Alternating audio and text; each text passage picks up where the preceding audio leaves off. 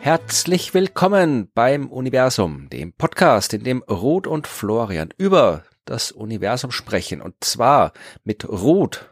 Und mit Florian. Ja, was gibt's Neues? Es gibt was Altes Neues. Was, du meinst, dass ich schon wieder Corona habe? ja, also ich. Ja, Jackpot, Doppel-Jackpot. Ja. ja, ihr hört es vielleicht an meiner ähm, ja, nicht ganz so idealen Stimme heute wieder mal. Ich habe es wieder geschafft, mir Corona einzufangen und ich habe auch diesmal diese Wortfindungsstörungen. Habe ich das das letzte Mal auch gehabt? Ich weiß, hast du dich immer? Ja, das stimmt. Bis zu einem gewissen Grad habe ich das immer. Aber die letzten paar Tage, ich habe nur Schwachsinn geredet, also Schwachsinn, einfach falsche Worte für Dinge verwendet. So ganz random. Die kamen einfach so raus und das ist ja, äh, ganz ist komisch. Ist ja nicht lustig, aber ich kenne einige, die diese Probleme hatten und Konzentrationsprobleme und so. Naja, es ist jetzt irgendwie nicht ganz so dramatisch. Ich bin eigentlich nicht, also naja, halt ein bisschen verkühlt. Jetzt schon wieder seit fast einer Woche und es dauert halt, na, es dauert eine Woche, bis es weggeht. Ja. Ja, mein Gott, ja, könnte schlimmer sein. Im Durchschnitt haben es jetzt äh, alle beim Universum einmal gehabt. Ja, genau. ja, das freut mich, dass ich das für dich erledigen konnte. Ja, sehr gut. Ja, na, wenn du auch so viel mit kleinen Kindern äh, äh Ja, das ist tust. halt das Blöde, wenn man irgendwie mit regelmäßig mit verschiedenen Leuten auf engem Raum unter derselben Luft zusammensitzt und dann vor allem auch noch viele Kinder dabei sind und so, dann, das ist halt mein depperter volksnaher Job, was ja. soll ich tun? Ja. Elitärer werden. Ja, voll. Ich rede in Zukunft auch nur mehr von Bühnen runter, so wie du, mit Abstand. Ja, naja, der Abschnitt danach, gestern bin ich auch wieder bei einer Show noch eine halbe Stunde am Büchertisch gestanden mit Leuten, die sich um uns drängen, weil es ja nicht nur Bücher gibt, sondern auch gratis Schnaps äh, bei der neuen Science Busters Show. Das heißt, alles, was man dann an der Bühne durch Abstand vielleicht gewonnen hätte, ich meine, wir atmen trotzdem die gleiche Luft, äh, ist dann wieder bei beim Büchertisch beim Gespräch danach, dann stehst du trotzdem eine halbe Stunde in der Menschenmenge mittendrin. Ja, naja, es ist jetzt, man muss sich halt einfach dann man muss einfach ein bisschen Ruhe geben auch und ja. äh, das ist Jammern auf hohem Niveau im Endeffekt. Dann ist man halt mal eine Woche weg vom Fenster. Ja. Wir haben ja noch das Glück, Jobs zu haben, die sich zumindest teilweise ausüben lassen, ohne dass man aus dem Haus gehen muss. Ja. Das stimmt. haben andere nicht. Mhm. Für die ist es dann deutlich schwerer. Ja, aber hoffen wir, dass du, also wenn die Folge ausgestrahlt wird, dann bist du vermutlich schon wieder gesund und fit und. Ja, das hoffe ich auch. Ja. Bin ich schon wieder in der Weltgeschichte ja. herum, ja. Deswegen tun wir jetzt einfach so, als wärst du schon gesund und fit und wenn du zwischendurch ein bisschen husten das willst. Ein oder andere ja. komische Wort sagt, dann hört einfach weg. Ja. Und machen mit der Astronomie weiter, denn es gab einiges, was passiert ist. Ähm, ja, ja. Es, wir wissen jetzt, äh, was DART getrieben hat, die Raumsonde, die mit dem Asteroid Dimorphos kollidiert ist, über die wir ja schon gesprochen haben. Also, dass sie kollidiert ist, wussten wir ja schon, aber jetzt hat man auch genug Informationen gesammelt, um tatsächlich zu wissen, wie und in welchem Umfang die Umlaufbahn des kleinen Asteroiden um den großen Asteroiden verändert worden ist, weil es ging ja darum, zu versuchen, die Umlaufbahn eines Asteroiden zu verändern, falls man einer kommen sollte, der uns gefährlich ist, damit wir mhm. es zumindest schon mal ausprobiert haben, was man denn tun könnte, um den von seiner Bahn abzubringen. Und deswegen hat man die Raumsonde genommen, nämlich DART, und auf den kleinen Asteroiden Dimorphos draufgeschmissen. Und das war am 26. September, glaube ich. Und jetzt wissen wir, Vorher hat Dimorphos elf Stunden und 55 Minuten gebraucht, um Didymos, den größeren Asteroid, zu umkreisen. Jetzt braucht er 32 Minuten weniger lang, 11 Stunden und 23 Minuten. Das ist ziemlich cool, ja. Das ist mehr als geplant war, oder? Ja, also die NASA hat hm. äh, tatsächlich als minimal erfolgreiche Änderung äh, 73 Sekunden definiert. Also alles, was eine Minute 13 plus oder minus bei der Umlaufbahnveränderung gewesen wäre, hätte die NASA als Erfolg definiert. Jetzt äh, hat man das 25-fache. Also ich weiß nicht, ob die NASA das extra niedrig angesetzt hat oder ob es wirklich so anders war, aber so lässt sich auch irgendwie ein Erfolg garantieren, oder? Ja. Besser als erwartet. Ja. Managing Expectations heißt das auf Englisch. Ja. Aber wie gesagt, das ist tatsächlich gut zu wissen, vor allem, dass es jetzt äh, so wild abweicht von Minimalerfolg. Also ich glaube, man hat schon gesagt, dass, dass man so sich so zehn Minuten ungefähr erwartet, auf jeden Fall.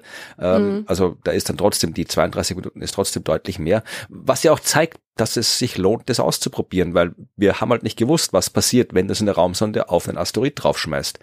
Das ist nichts, was man im Labor ausprobieren kann. Ich kann im Labor zwar ein Drum auf ein anderes schmeißen, das geht problemlos, aber ja, wir haben halt zu wenig Ahnung von der Zusammensetzung von Asteroiden. Wir wissen nicht, wie dann genau bei so einer Kollision und dem Winkel, wo es auftrifft und so weiter, das übertragen wird. Und jetzt haben wir es ausprobiert. Das ist ziemlich cool. Das heißt, das Ding wurde eigentlich quasi näher an, an seinen Asteroiden ran geschubst und dadurch beschleunigt. Ähm, es hat seine Umlaufbahn quasi, ja. also äh, es ist näher dran ne, und dadurch äh, schneller unterwegs, genau. quasi automatisch durch die Schwerkraft. Es wurde nicht von Dart angeschubst im Sinne von ähm, die Beschleunigung, ne? Ja. wurde nicht von, von Dart selber verursacht, sondern von vom, von der Anziehungskraft des, des Hauptasteroiden. Ja, das hängt halt zusammen, also der Abstand und Abstand vom umlaufenden Körper und äh, die Umlaufgeschwindigkeit, das ist ja Keplersches Gesetz Nummer drei, das hängt halt zusammen und wenn er ihn schneller macht dann oder langsamer macht, dann muss er weiter weg oder näher ran und wenn er ihn weiter weg oder näher ran schiebt, dann muss er schneller langsamer werden. Also das hängt ja, ja alles zusammen. Aber jetzt ist natürlich die Frage, inwieweit könnten wir das nutzen, wenn es sich dabei nur um einen Asteroiden handelt, also um den abzulenkenden. Ne? Wenn wir einen Asteroiden ablenken wollen, hm. Ja, das ist ja wurscht, das ist ja das Gleiche. Das Prinzip, wir haben das ja bei diesem Doppelasteroid gemacht, weil du halt da viel schneller siehst, was passiert. Du hättest doch einfach die Raumsonde auf einen Einzelasteroid draufklatschen lassen können, dann hätten wir auch eine äh, Bahnänderung erreicht, nur wäre es halt da deutlich schwerer gewesen, die so schnell zu messen, weil der braucht halt dann im Zweifelsfall, wenn das so ein erdnaher Asteroid ist, braucht er halt auch ein bis zwei Jahre ja. für eine Runde um die Sonne. Und dann hätten wir halt mal irgendwie so ein, zwei Umläufe anschauen müssen, bis wir genauer gesehen hätten, ähm, wie jetzt die Umlaufzeit sich verändert hat. Und ja. Das ich glaube, das Ding ist auch, man stellt sich das immer so vor, ein Asteroid rast auf die Erde zu. So ist es ja nicht wirklich. Ein Asteroid hat eine Umlaufbahn um die Sonne und die Erde hat eine Umlaufbahn um die Sonne und wenn der Asteroid quasi unter Anführungszeichen auf die Erde zurast, heißt das, dass sich diese beiden Umlaufbahnen blöderweise da irgendwie kreuzen. Ne? Genau. Das heißt, man verändert eine Umlaufbahn des Asteroiden um die Sonne, genauso wie man jetzt die Umlaufbahn des kleinen Asteroiden um seinen Hauptasteroiden verändert hat. Genau, und dann kreuzen sich die Bahnen nicht mehr oder der Asteroid kommt halt ein bisschen früher oder später und dann bisschen, passiert nichts. Genau. Und äh, ja. wie gesagt, da reicht, wenn man das früh Coole genug Sache. macht, wenn man das irgendwie schon 10, 20 Jahre vorher weiß, was im Bereich des Möglichen liegt, also so früh könnten wir Bescheid wissen, dass eine Kollision kommt, dann reicht's auch, eine sehr, sehr kleine Änderung durchzuführen, weil das ja summiert sich dann im Laufe der Zeit. Aber heißt das jetzt auch, dass wir wirklich aus dem Schneider sind? Also Nein. Nein, ne? Wir werden trotzdem alle sterben im feurigen Tod vom Himmel. Nein, natürlich nicht.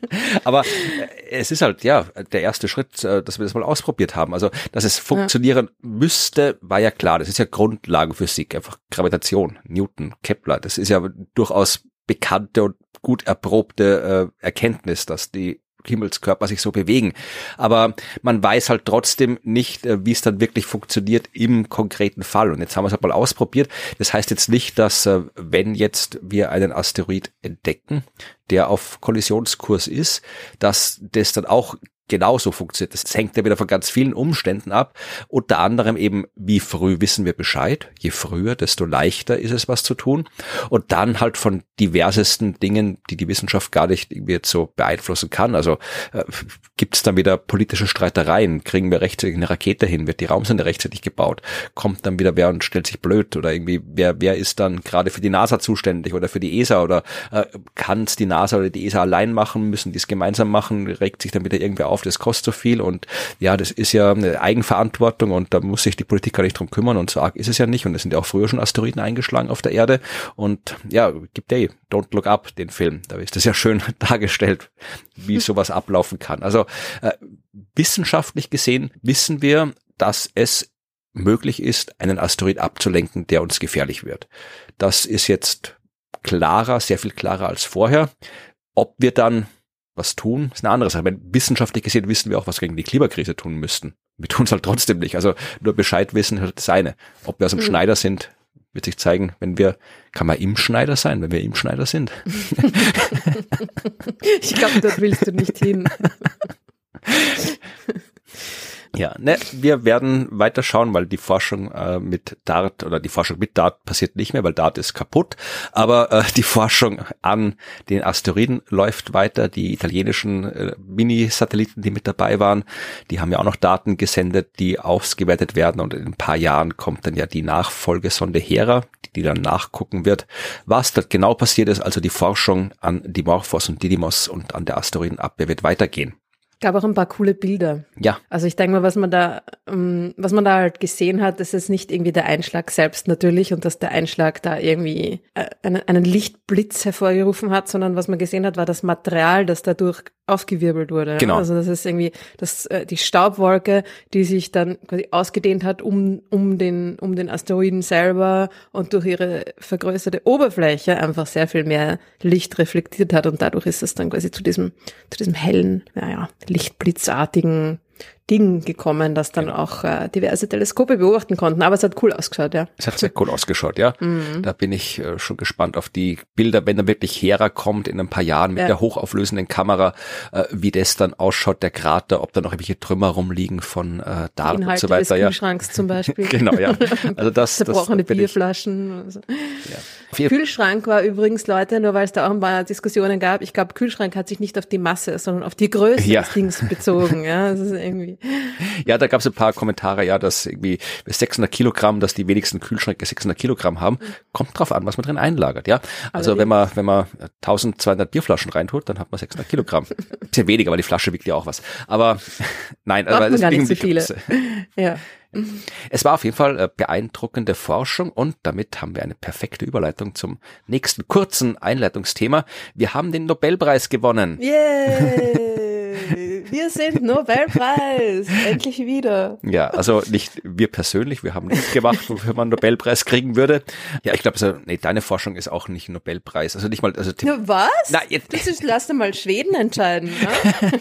Maßt du dir da nicht an, ich, die Entscheidung zu treffen? Ich wollte sagen, dein Forschungsgebiet ist keins, das äh, Forschung produzieren kann, die zu einem Nobelpreis führt, oder? Das finde ich jetzt aber auch ein bisschen dreist. Ich meine, jedes Gebiet ist ja an sich, also wieso sollen gewisse Gebiete nicht geeignet sein? Kommt drauf an, was man entdeckt, oder? Und wie innovativ man ist. Ja, aber also wenn ich jetzt mein Forschungsgebiet anschaue, die Himmelsmechanik, da, das ist halt, äh, wenn ich da irgendwelche extrasolaren Planetensysteme, Dynamik untersuche, da komme ich schon auf Sachen drauf. Aber da komme ich jetzt auf nichts drauf, was jetzt so revolutionär wäre, dass man dafür einen Nobelpreis kriegt. Naja, wenn du zum Beispiel dann die, die Anwesenheit eines neuen Planeten vorhersagst und der dann auch beobachtet wird, da ja. könnte es schon einen Nobelpreis ja, geben. Ja, da haben die, die den ersten neuen Planeten gefunden haben, haben ja einen Nobelpreis bekommen. Und wenn ich jetzt den 27.000. Planeten vorhersage, ja, dann werden alle sagen, Dankeschön, jetzt haben wir mhm. noch einen, aber einen Nobelpreis werde ich nicht kriegen dafür. Ja, na gut. Aber darum weiß ich nicht, also ich weiß ja nicht, äh, ob du äh, in der Extragalaktik, also natürlich da irgendwie so, Hubble hätte einen kriegen können zum Beispiel, wenn es da, da noch die, die Gepflogenheiten noch nicht so gewesen wären wie heute, dass eben Astronomie auch berücksichtigt wird. Das hat man ja lange Zeit nicht getan, dass Astronomie was gekriegt hat.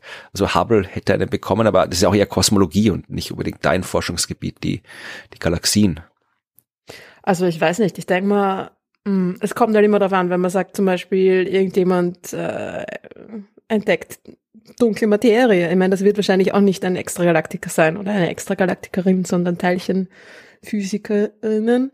Aber hm, ich denke mir, es gibt da genug Optionen, die ja. vielleicht doch auch revolutionär wären. Das Ding ist ja, äh, an den revolutionären Dingen weiß man ja nie, ja. was man da was ja, da noch kommt, ne? Ja, das ist ja recht, das Problem damit. Also, ja. na, es ist jetzt wahrscheinlich kein klassisches, hier ist ein Nobelpreis zu erwarten Gebiet aber ich würde das jetzt so auch nicht ausschließen. Gerade in Österreich ist ja das Problem, dass wir ähm, auch einen extra Galaktiker haben, der genauso heißt wie der aktuelle Nobelpreisträger. Ja, genau. Das wird dann ja verwirrend. das war früher schon immer ein Ding, wenn ich gesagt habe, ich habe beim Zeilinger dies gemacht und alle so, oh, beim Zeilinger? Und ich so, ja, nein, nicht der.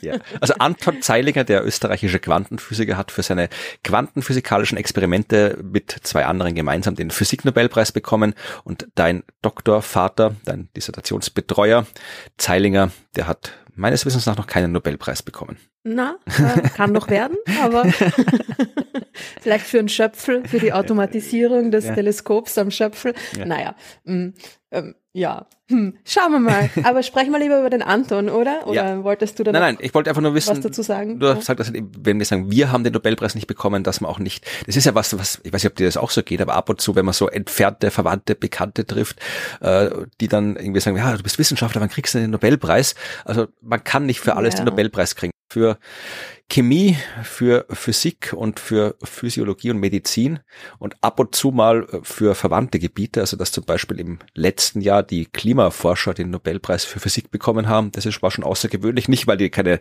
beeindruckende Forschung gemacht haben, aber weil das ja eigentlich nicht äh, in den Bereich der Physik fällt. Physik-Nobelpreis waren hauptsächlich so Teilchenphysiker, Quantenphysiker, Festkörperphysik und so weiter. Das war äh, Physik-Nobelpreis und hat erst so vor ein paar Jahrzehnten angefangen, dass auch sowas wie Astrophysik, Kosmologie, schwarze Löcher und so Zeug berücksichtigt worden mhm. ist. Das Hauptproblem mit dem, dass, dass, dass wir im Sinne von unsere Arbeitsgebiete keinen Nobelpreis bekommen werden, ist vielleicht eher das Ding, dass es an Personen verliehen wird an Einzelpersonen ja. und da ist halt irgendwie, sobald ein Teleskop involviert ist, ist das halt extrem schwer, da irgendwie eine Person auszumachen, die da verantwortlich dafür ist. Ich meine, okay, ein Fall von der von der Expansion, von der beschleunigten Expansion des Universums, die dunkle Energie, Supernova, Ding, Team, bla, da war das natürlich noch so, dass dann, dass da Personen waren, die dem Team vorstanden, die gewählt wurden, aber es wird halt immer schwerer da. Ja, ja mit dem James Webb zum Beispiel, ich meine, was auch immer das James Webb entdecken wird, es ist, äh, hm, hm, kann man nicht mehr ja. einer Person einen Preis verleihen. Ja, da muss wahrscheinlich irgendwann mal das Nobelpreiskomitee sich den Gegebenheiten anpassen, dass man, ich denke auch. weil wie gesagt, beim Friedensnobelpreis geht's ja auch, dass äh, da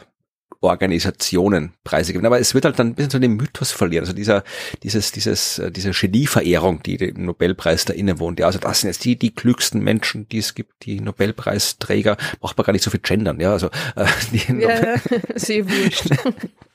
Also das, das wird sich dann natürlich verlieren. Vermutlich wird dann auch der Preis ein bisschen was von dem Mythos äh, verlieren, wenn man jetzt nicht mehr so die Gesichter zeigen kann, wenn man nicht mehr so diese Telefonanrufe zeigen kann, wo dann die äh, Preisträger, Preisträgerinnen erfahren haben, dass sie den Preis bekommen haben. Wenn das heißt hier so, das Team des James Webb Space Teleskops hat den Preis gewonnen. Ja, wird nichts daran ändern, dass äh, das Team Wen des James Webb an, Teleskop ne? äh, dramatische, wichtige Forschung machen wird. Ja, vermutlich auch Nobelpreis würdige Forschungsergebnisse liefern wird, aber es ist halt, wenn man kein Gesicht zeigen kann, wenn man dann niemanden interviewen kann, wie es denn so war als Kind, dass man dann endlich irgendwie, wann ist man denn so draufgekommen, dass man ein Genie ist und so weiter, also diese ganze Heldenverehrung, die da, die eh nicht so super findet, ja, aber die da halt da drin steckt Nobelpreis, die einen großen Teil von dem Mythos ausmacht, ja, schwierig. Ja. Ein kleiner Schritt für das Nobelpreiskomitee, ein großer Schritt für die Wissenschaftsvermittlung wäre das, oder für die ja. Wissenschaft allgemein und für die Wahrnehmung dieser in der Öffentlichkeit. Ja. Aber gut, das ist auch wieder ein anderes Thema. Na gut, der Anton Zeilinger hat ihn auf jeden Fall verdient. Der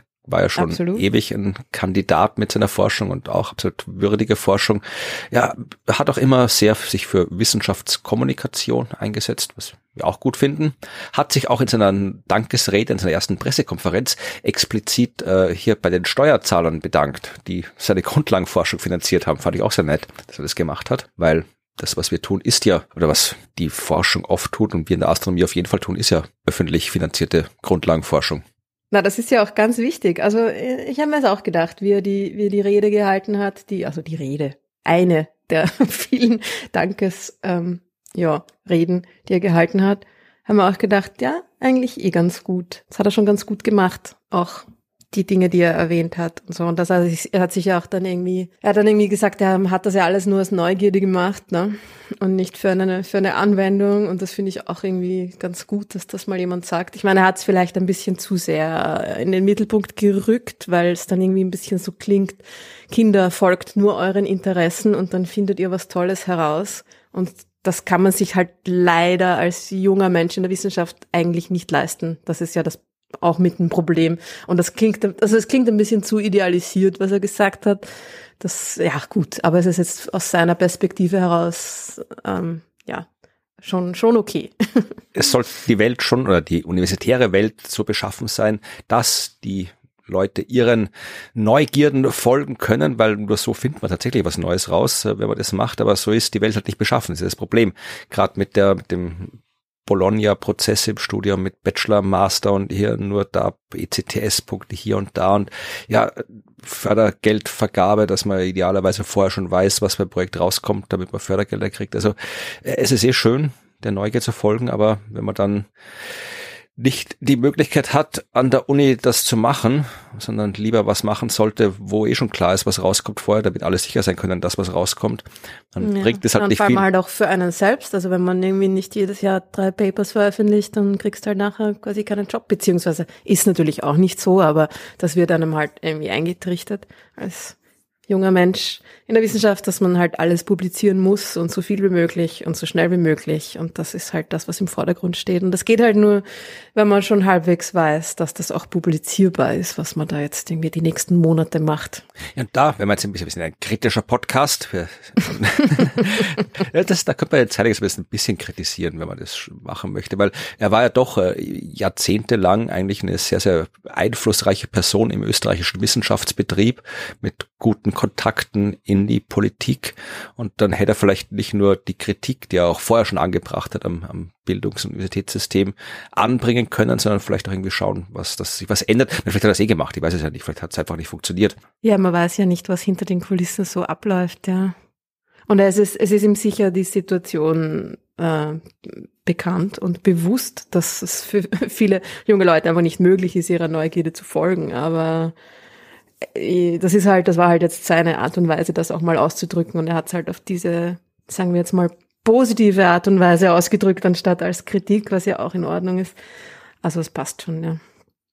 Ja, also wie gesagt, wir haben den Nobelpreis nicht bekommen. Wir werden ihn auch nächstes Jahr nicht bekommen. Aber zumindestens nach weiß nicht wie vielen Jahrzehnten wieder mal ein Physik-Nobelpreis für Österreich, was ja auch nicht selbstverständlich ist, weil wir halt, ja, unsere Nobelpreisfähigen Wissenschaftler und Wissenschaftlerinnen im Zweiten Weltkrieg oder vor dem Zweiten Weltkrieg rausgeschmissen haben. Ja, und das nutzt halt dann nix, wenn man danach immer sagt, wir machen Spitzenforschung und wir wollen das alles so fördern, wenn halt dann trotzdem ja, wir die Strukturen nicht haben dafür. Aber ja, jetzt haben wir einen Nobelpreis. Mal schauen, wie lange es dauert, bis der nächste kommt. Mal schauen, was da auch ne vielleicht noch irgendwie abfällt an Nebenprodukten. Ja, ich weiß nicht, ob viel abfällt. Ich meine, der äh, Zeilinger ist ja schon in Pension quasi. Also mein Wissenschaftler geht eh nie in Pension, aber ich glaube, er irgendwie offizielle Stelle hat er, glaube ich, nicht mehr inne irgendwo.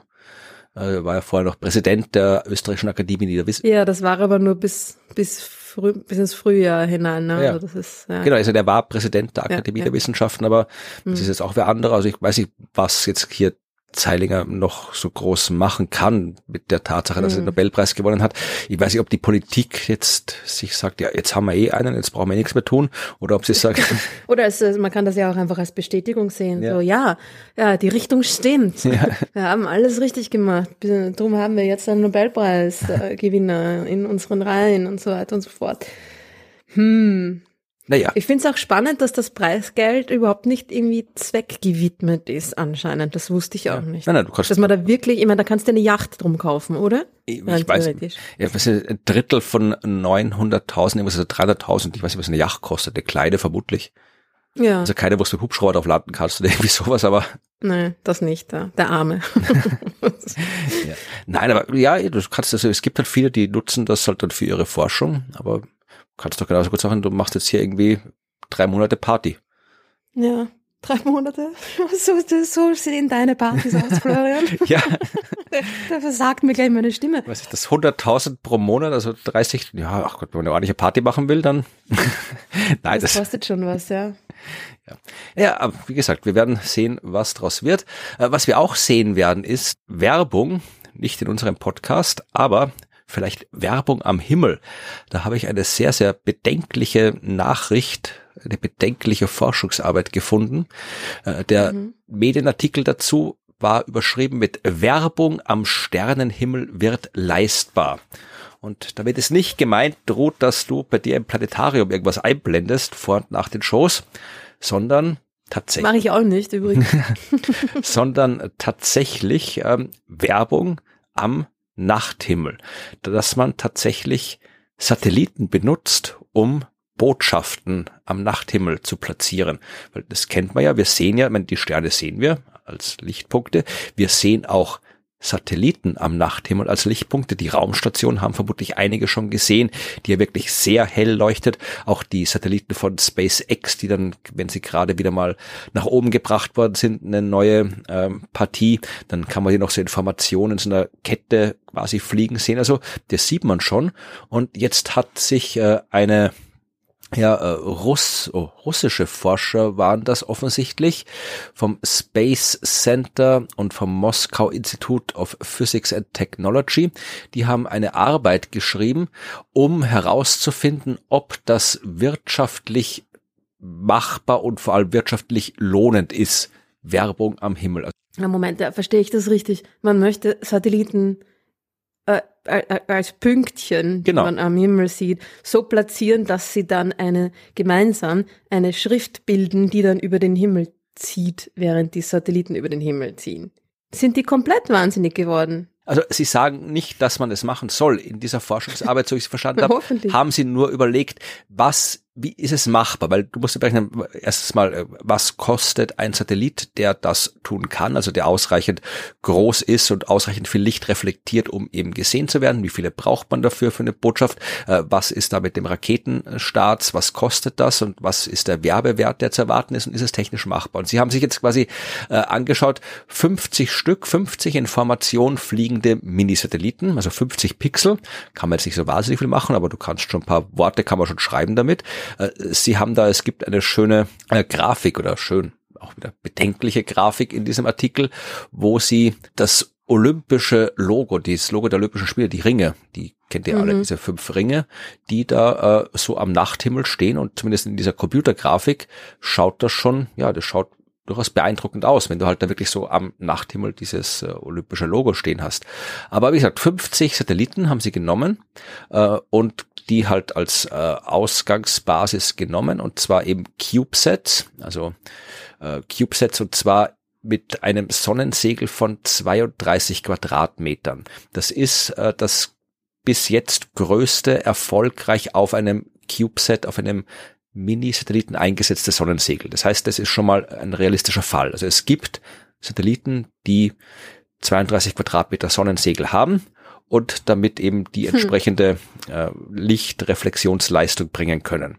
Also eine, eine Schuhschachtel mit einem Sonnenschirm, Sonnenschirm, Sonnensegel drauf, so der Größe einer äh, Einzimmerwohnung irgendwie. Genau. Nicht schlecht. Und dann brauchst du halt natürlich noch Steuerungsmechanismen drin, die halt dann äh, zum richtigen Zeitpunkt die richtige Botschaft machen, weil das geht auch. Du kannst ja nicht einfach nur die Dinger hochschicken und dann äh, spielen die halt das gleiche Programm die ganze Zeit, sondern es geht darum, dass ähm, so ein äh, Satellit, sagen Sie hier, bis zu 25 Mal die Botschaft anpassen kann. Also 25 Mal können die sich so umgruppieren in der Missionsdauer. Drei Monate rechnen die, können die aktiv sein, diese Satelliten im All. Und in mhm. dieser Zeit ist es eben realistisch, 25 Mal eine neue Botschaft, ein neues Logo, ein neue Wort oder was auch immer zu bilden. Und äh, du musst natürlich dann auch die Umlaufbahnen entsprechend kontrollieren. Also die bringt ja nichts, wenn das irgendwie über Pazifik oder über der Wüste stattfindet, sondern die müssen über die Großstädte fliegen, weil da sind die Leute, die sehen sollen. Das heißt, du musst ähm, und natürlich auch möglichst immer äh, auf der Nachtseite sein, möglichst, damit du halt äh, möglichst oft deine Botschaft los wirst. Mhm. Das heißt, da haben sie dann auch in dem Artikel, äh, in dem Paper die optimalen Routen probiert äh, zu finden und so weiter und so fort und äh, haben sich dann eben anhand der möglichen Routen, anhand der möglichen Botschaften, der Anzahl der möglichen Botschaften, äh, anhand der Menschen, die das sehen können aufgrund der Flugbahn und so weiter. Sie haben auch noch irgendwie halt ja äh, Bewölkung, Wetter und so weiter berücksichtigt, weil wenn du jetzt da hier im Winter über Moskau fliegst, ja, dann werden die Leute nicht abends rausgehen und zum Himmel schauen. Wenn du jetzt irgendwie im Sommer über Los Angeles fliegst, vielleicht auch nicht, da geht sie vielleicht raus, aber da ist die Lichtverschmutzung ein bisschen blöd. Also das haben sie da alles mit eingerechnet und äh, dann da eben eine entsprechenden Werbeeinnahmen ähm, ausgerechnet und natürlich auch die Kosten entsprechend äh, ausgerechnet. Die sagen also, wenn man das jetzt alles so macht, 50 von den Trümmern und auf optimalen Flugbahnen kostet das 65 Millionen Dollar. 50 Millionen kosten die Satelliten selbst. Äh, der Start kostet 5 Millionen Dollar der Rakete und ja, die anderen 10 Millionen Dollar sind, keine Ahnung, was ich, Praktikanten, die die Grafiken basteln oder was weiß ich, keine Ahnung. Genau. Also Rest. Chips ja. für die Besprechungen. Genau. Und ähm, dann haben sie natürlich auch einen Preis ausgerechnet. Also wenn du du sagst jetzt, wir wollen jetzt hier das Universum-Logo am Himmel schreiben, dann äh, und das für einen Tag lang, dann wird uns das, zumindest laut der Kalkulation, zwei Millionen Dollar kosten. Mhm. Das müsste ich da dann erstmal in Spenden wieder rechnen. Also Leute, legt los. Aber äh, das sagen sie eben, das ist ein konkurrenzfähiger Preis, weil wenn du 30 Sekunden Werbung beim Super Bowl schaltest, ja, Finale der Super Bowl, dann, oder ich glaube, Super Bowl ist das Finale der amerikanischen Fußball, Football-Liga, ich kenne mich da nicht aus. Aber jedenfalls 30 Sekunden Werbung beim Super Bowl äh, kostet 5 Millionen Dollar. Das heißt, da ist, für das kriegst du schon zweieinhalb äh, Tage lang hier Weltraumwerbung. Ja. So. Aber ich meine, wer, wer, die, die, Fragst jetzt, wer das macht? Elon Musk, Jeff Bezos, ja, wir haben ja, genug, ja. die da, das, die da möglich bereit wären, vielleicht sowas zu machen. Und Leute fragen sich, warum die immer schlecht wegkommen bei uns. Ha? Ja gut, aber die haben in dem Fall haben Elon Musk, ich habe jetzt ich jetzt quasi ins Spiel gebracht. Also da geht es jetzt nur um die Forschung ja, von stimmt. diesen also, Leuten. Also ihm gleich wieder unterstellen, Florian, gell? Der Arme kann überhaupt nichts dafür. Ja, der Arme. Aber äh, tatsächlich ist, äh, das ist zumindestens in der im Artikel in der Zeitung, der da äh, drüber geschrieben wurde, äh, steht noch drin, dass das noch offen ist, wie sich, äh, das ist ja auch im Paper drinnen, äh, die offene, eine offene Frage ist noch, wie sich äh, CO2-Bepreisung äh, auswirken könnte, weil das haben wir vor zwei Folgen besprochen, als wir unsere ähm, Klimawandel-Spezialfolge hatten und darüber auch gesprochen haben, wie äh, denn die CO2-Bilanz von Raumfahrt ist. Und die ist ja nicht so toll, die CO2-Bilanz von Raumfahrt. Also eine Rakete hat schon eine sehr schlechte Klimabilanz. Und jetzt ist die Frage, ähm, wenn man das mit einrechnet, äh, kann man noch nicht sagen, wie sich dann der Preis verändern würde. Vor allem, weil man ja eigentlich auch hoffen sollte, dass jetzt nicht irgendwie Werbeagenturen in einer Tour äh, Raketen starten lassen, weil dann kannst du noch so viel zahlen dafür. Ähm, es hilft dem Klima trotzdem nichts, auch wenn du es bezahlst, dass du da ins CO2 rausgeschmissen hast. Ja, das ist halt immer die Geschichte mit dem, mit dem Offsetting. Ne? Ja. ja. Man sagt, ja, das macht nichts, weil das ist ja CO2-neutral. Ich habe dafür bezahlt. Ich habe 10 Euro an die Fluglinie ähm, überwiesen. Jetzt kriegen wir gleich wieder böse Nachrichten, weil wir über das Klima sprechen. Also verweise ich auf meinen anderen Podcast. Das, das, hat, das hat mit dem Universum nichts zu tun. ich verweise auf den, meinen anderen Podcast, das Klima, wo wir auch genau über diese Themen gesprochen haben. Und kurzer Spoiler, also auch der IPCC-Bericht, der Bericht des Weltklimarats, der Status quo der Klimaforschung ist auch der Meinung, dass äh, die ganze äh, hier so quasi CO2-Bepreisung und äh, CO2 ja, äh, Kompensation, dass das alles nicht wirklich äh, hilfreich ist funktioniert nicht so, wie man sich denkt, dass es funktioniert. Noch dazu ist es irgendwie, es gibt doch so viele einfachere Möglichkeiten. Kann man nicht mit irgendwie gescheiten, mit einem gescheiten Laser irgendwie in den Himmel leuchten mit ja, verschiedenen Farben, Dings und geht schon und dann hast du ein Logo da am Himmel. Ich meine, warum Satelliten? Das ist doch jetzt wirklich, kann man nicht vorstellen, dass das die beste Möglichkeit ist, die dann irgendwie mit 50 Pixel irgendwie da irgendeine Message haben. Die zumindest verschieden, sind die dann verschieden farbig gestrichen? Das weiß ich nicht, ob das, das funktioniert, nur, aber. Ist das ein monochromatisches Logo? Wie naja, langweilig. Ja, wart ab, in, in 20 Jahren haben wir dann immer so drei von den Dingern nebeneinander in Rot, Grün, Blau und dann kriegst du da, hast du da HD-Bilder am Ding. Dann ist der ganze, der ganze Himmel ist nur ein einziger Bildschirm. Ja, da kannst Netflix am Himmel schauen, ja. Leibend. Ich freue mich schon auf die Zukunft. The future is ja. bright. Ja, also, schauen wir mal. Also, das, wie ich hoffe, das macht niemand, aber das ist jetzt nicht, das ist nicht wirklich irgendwie close to reality, ich oder? Ich weiß Glaubst es du? nicht. Also, Sie sagen, hm. es ist äh, konkurrenzfähig. Es hört sich also, sehr bescheuert an für mich irgendwie. Ja, aber das war das jemals, Ruth, in der Geschichte der Menschheit ein Argument. Das ist bescheuert. Was ist denn deine Hauptgeschichte? Du, ja, ähm, käme jetzt eh schon, das ist meine Überleitung gebracht. Das waren die Nachrichten und jetzt kommt die Supernova-Vorhersage. Ui, darfst mich hier rausschneiden, gell? ja, ja. Ähm, jetzt geht's um die Hauptgeschichte. Es geht um Supernova-Explosionen und die Frage, kann man die vorhersagen und kann man vorher schon sehen, ob ein Stern zur Supernova wird oder nicht. Und wir haben das ja äh, vor einiger Zeit schon ausführlich diskutiert am Beispiel von Betelgeuse. Äh, mhm. Äh, da hast du oft von diesem Stern erzählt, der ja mal heller wurde, dann wurde er wieder überraschend dunkel und dann ist er wieder heller geworden und dann haben wir lange Zeit nicht gewusst, was da passiert ist, bis wir es dann irgendwann gewusst haben. Es ging um den Staub, den Betelgeuse in ihrer Atmosphäre selbst hergestellt hat durch die ganzen Sachen, die da passieren, wenn so ein Stern am Ende seines Lebens steht und diesen Staub hat Betelgeuse ins All geblasen und sich in diesen Staub eingehüllt und dadurch wurde es dunkler, aber äh, explodieren tut er noch nicht.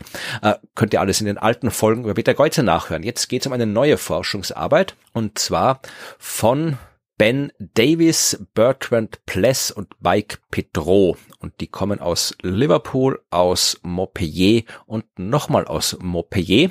Und diese Arbeit trägt den schönen Titel Explosion Imminent. The Appearance of Red Supergiants at the Point of Core Collapse. Also es geht um sogenannte Typ 2P Supernove. Was weißt du über Typ 2P Supernova? Ich wusste nichts, bevor ich äh, diesen Artikel gelesen habe. P bin ich mir jetzt nicht ganz sicher, wofür P steht, aber Typ 2 sind halt einfach die und naja, wie man so sagt, normalen Supernova, die, wo einfach ein fetter, massereicher Stern explodiert. Ne? Genau. Also Typ 2, da hast du recht, das sind die Kernkollaps-Supernove. Das sind die, wo halt dann ja ein, ein Stern am Ende seines Lebens, ein großer Stern, äh, aufhört, Kernfusion zu machen, weil eben im Kern schon Eisen entstanden ist und Eisen kriegt man nicht mehr per Kernfusion weiter fusioniert. Das heißt, plötzlich hört die Fusion auf und ähm, es kommt keine Energie mehr aus dem Kern raus, keine Strahlung mehr raus, die einen Druck aufbauen kann, die gegen die Gravitationskraft wirkt. Das heißt, der Kern kollabiert und das Zeug, das halt dann auf diesen Kern im Stern fällt, wird dann an diesem Kern reflektiert, läuft dann, das geht alles natürlich extrem schnell bei extrem hohen Energien. Das heißt, du kriegst eine Schockwelle, die dann aus dem Stern nach außen, vom Kern nach außen läuft. Und diese Schockwelle heizt halt den Stern extrem auf und ja, lässt ihn explodieren im Wesentlichen. Das Kaboom. ist eine, genau. Das ist eine Kernkollaps-Supernova. Und ähm, das P bezieht sich auf die Lichtkurve. Du kannst dir anschauen, äh, wie die Helligkeit sich von so einer Supernova verändert. Das ist ja nicht so wie man so eine Feuerwerksexplosion, wo es einmal so fusch macht und dann war es hell und dann ist es wieder dunkel, sondern so eine Supernova wird hell und dann bleibt sie hell und dann wird sie ein bisschen weniger hell und dann sinkt die Helligkeit so langsam ab über einen gewissen Zeitraum, einen sehr charakteristischen Zeitraum. Und bei den 2P Supernova passiert das auch, aber die Helligkeit fällt nicht linear ab. Ah, es dann, ist das Plateau, das Genau, P. genau, ah. die fällt nicht linear ab, dann wäre es ein Typ 2L Supernova, sondern hm. es bleibt so ein paar hundert Tage ungefähr, so ein paar Monate lang bleibt die Helligkeit ziemlich konstant. Das heißt, äh, die Helligkeit bei dieser Typ 2P Supernova, die wird heller, dann fällt's ab, erreicht ein Plateau, bleibt auf dem Plateau und dann wird der Stern wieder ganz dunkel also der ehemalige mhm. Stern, weil er nicht mehr da ist. Und weil man eben aus dem Verlauf der Helligkeit so ein Plateau hat, heißen die Typ 2P. Und um mhm. diese Supernova-Explosionen geht's. Und äh, das P, also dieses Plateau gibt soweit ich das verstanden habe, und man möge mich bitte korrigieren, weil Supernova sind nicht mein Spezialgebiet, ähm, hat damit zu tun, dass das äh, sehr wasserstoffreiche Sterne sind, wasserstoffreiche äh, Supernova-Explosionen. Du hast einerseits radioaktiven Zerfall, durch die ganzen Elemente, die dann bei dieser Supernova-Explosion entstehen, weil da werden natürlich Teilchen, äh, Kernbausteine von Atomen mit enormen Geschwindigkeiten rausgeschleudert. Das heißt, es ist so, wie wenn du einen Teilchenbeschleuniger eingeschaltet hättest in den äußeren Schichten des Sterns. Da entstehen dann jede Menge neue Elemente durch Kollisionen, radioaktive Elemente und die zerfallen. Und dieser Zerfall erzeugt Energie. Aber du kriegst auch irgendwie Energie aus der, ich zitiere jetzt Wikipedia, Abkühlung der von der Schockfront erhitzten Ejekter aus der Rekombination des Wasserstoffs. Bin mir nicht ganz sicher, was das heißt, aber der Wasserstoff spielt da eine Rolle, äh, dass das eben ein Plateau ist und nicht linear abfällt, soweit ich das verstanden habe. Aber wir tun es einfach so, als hätten wir es verstanden. Mhm. Naja, also na, zuerst wird etwas ionisiert, da wird das Elektron rausgehaut und dann kommt das Elektron wieder zurück und es äh, rekombiniert und es wird ein Photon frei. Ja, das weiß ich, das ist Rekombination, das habe ich auch verstanden. Genau. Naja, und dadurch ist, wenn du dann viel Wasserstoff hast, der da irgendwie äh, quasi zuerst mal zum Leuchten angeregt worden ist durch die ganze Energie, die da ist und der dann wieder rekombiniert, dann hast du so ein dann, dann hast du so einen Überschuss ne, durch diese frei werdenden Lichtteilchen von der Rekombination. Und dieser Überschuss, der ist so ein, so ein Buckel, das ist halt quasi dieses Plateau. Okay. Du solltest äh, die, das in Wikipedia reinschreiben, weil da steht sehr viel Verwirrende drin. Das habe ich nicht verstanden. Das habe ich jetzt verstanden von dir. Also das jetzt habe ich mir jetzt auch gerade ausgedacht, muss ja. ich zugeben. Nee, aber du bist so, Astronomin, du. ja, aber wie gesagt, es geht ja eigentlich nicht, äh, wir sind ja nicht abgeglitten. Es geht ja nicht um die Supernova an sich, ähm, um den Typ ZP, sondern nur, dass es eben hier Forschung, die an Supernova 2P durchgeführt worden ist. Und äh, mhm. man hat sich da eben angeschaut, Supernova-Explosionen in 30 Megaparsec Umkreis, also das ist schon ein Stück, das ist schon deutlich außerhalb unserer Milchstraße. 30 Megaparsec, ja. ja. und hat sich da äh, probiert, alte Daten, neue Daten, also Daten anzuschauen, wo äh, auch der Stern zu sehen ist, bevor er Supernova wurde. Also so bis zu zehn Jahre vor der Explosion hat man die Daten angeschaut, um dort äh, Daten über den Stern zu finden, wie er noch nicht explodiert war. Und hat das ist ja wahrscheinlich diese 30 Megaparsec Grenze, weil das auch ungefähr die Grenze ist, wo man noch einzelne Sterne auflösen kann im ja, Extremfall. Das also wird weiter draußen spielen, ja. kannst gar nicht mehr schauen, was für ein Stern das vorher war, weil da siehst die einzelnen Sterne nicht mehr. Ganz genau. Und äh, hm. in dem Fall haben sie so gut wie immer herausgefunden, dass das eben sehr leuchtkräftige Sterne waren, so mit, mit ja um die 10 hoch 4, also das ist so 10.000, 100.000 Mal äh, die Leuchtkraft der Sonne. Und sie hatten alle äh, Spektraltyp M, waren also alle eher rötliche Sterne, also rote Überriesen nennt man das, mhm. ja, also sehr hell leuchtende rote große Sterne, das sind rote Überriesen und das ist auch keine, keine neue Erkenntnis. Wir wissen ja, dass rote Überriesen, sowas wie Beta-Kreuze, irgendwann mal als Kernkollaps Supernova endet. Aber zumindestens hat, zeigt es schon mal, dass man die richtigen Sterne gefunden hat. Wenn das die Richtung stimmt. Ja. Und ähm, jetzt hat man überlegt, okay, das, was Sie sich im Detail angeschaut haben in der Arbeit, ist das CSM, das SM steht in der Astronomie meistens immer für irgendwelche irgendeine Stellar Matter und nicht die ISM, sondern wie Interstellar Matter, sondern Circumstellar Material, also zirkumstellares Material. Das ist also Zeug, das so ein Stern in den Endphasen seines Lebens rauspustet. So wie auch bei Peter Geuze. Peter Geuze ist ja ein gutes Beispiel für all das, was wir hier reden. Weil Peter Geuze ist ja in so eine Hülle gehüllt, wie man es mit Hüllen halt so macht. aus Staub und aus Gas. Und das ist das zirkumstellare Material. Und die haben sich jetzt gefragt, wie kommt das dorthin? Also welcher Mechanismus erzeugt das zirkumstellare Material? Und äh, wusste ich nicht, dass es da noch so viele offene Fragen gibt. Aber äh, es gibt zwei Hypothesen, die sie mit äh, den Begriffen Outburst und Superwind überschrieben haben. Also das mhm. sind die zwei Hypothesen, mit denen zirkumstellares Material vom Stern erzeugt werden kann und im Wesentlichen unterscheiden die sich durch die Zeitskalen. Also Outburst heißt, dass das ganze zirkumstellare Material, das ganze staubige Zeug, das um den Stern herum ist, im Wesentlichen ähm, im Laufe von so einem Jahr größenordnungsmäßig rausgeschleudert wird, eben äh, in Ereignissen, wo der Stern halt wirklich in kurzen Zeitraum sehr viel Material aus den äußeren Schichten ins All hinaus bläst. Das ist Outburst. Superwind dagegen, das ist ein Szenario, wo ähm, so ein, ein kontinuierlicher Ausfluss aus der Sternatmosphäre ins All stattfindet, nicht ganz so gewaltig wie beim Outburst, weswegen es auch dann so ein paar hundert Jahre dauern kann, bis sich da eben das zirkumstellare Material angesammelt hat. Also das erste Outburst-Szenario, das passiert so in größenordnungsmäßig Jahr bevor der Explosion und ähm, das Superwind-Szenario paar hundert Jahre vor der Explosion.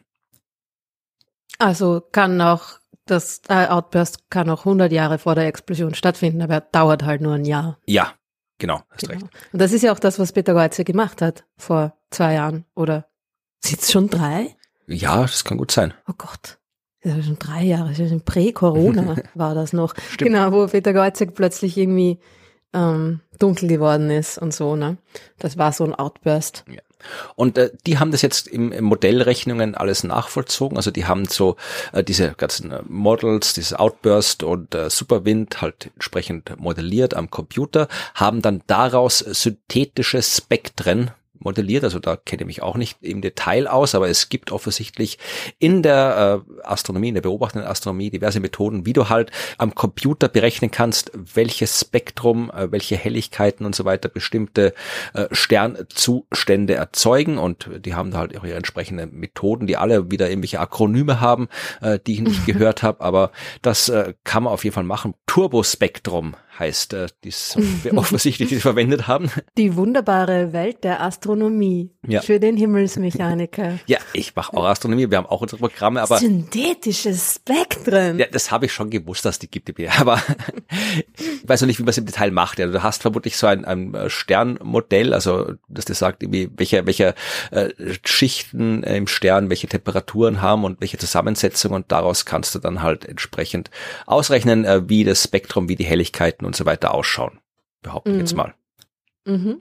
Genau. Und das haben die gemacht und haben halt für diese beiden Szenarien Outburst und äh, Superwind diese entsprechenden Spektren gemacht und daraus dann die verschiedensten äh, Parameter abgeleitet, die man bei so einer Supernova 2P erwarten könnte. Ja, also Helligkeitsabfall im Lauf der Zeit, äh, die Menge an zirkumstellarem Material, äh, wie rot die sind, wie hell sie sind und so weiter. Also das haben die alles ausgerechnet für Outburst und für Superwind und äh, dann ihre entsprechenden Schlüsse draus gezogen gezogen. Und zwar folgende Schlüsse, dass jedes Szenario auf jeden Fall, egal ob jetzt Outburst oder Superwind, egal ob es jetzt schnell funktioniert, dass das Zeug rausgeschmissen wird oder ob es über den längeren Zeitraum wenig rausgeblasen wird, auf jeden Fall wird sehr viel optisch dickes zirkumstellares Gas erzeugt, was äh, ein anderes Wort dafür ist, dass da Staub. Zeug um den Stern herum ist, wo man nicht durchschauen kann.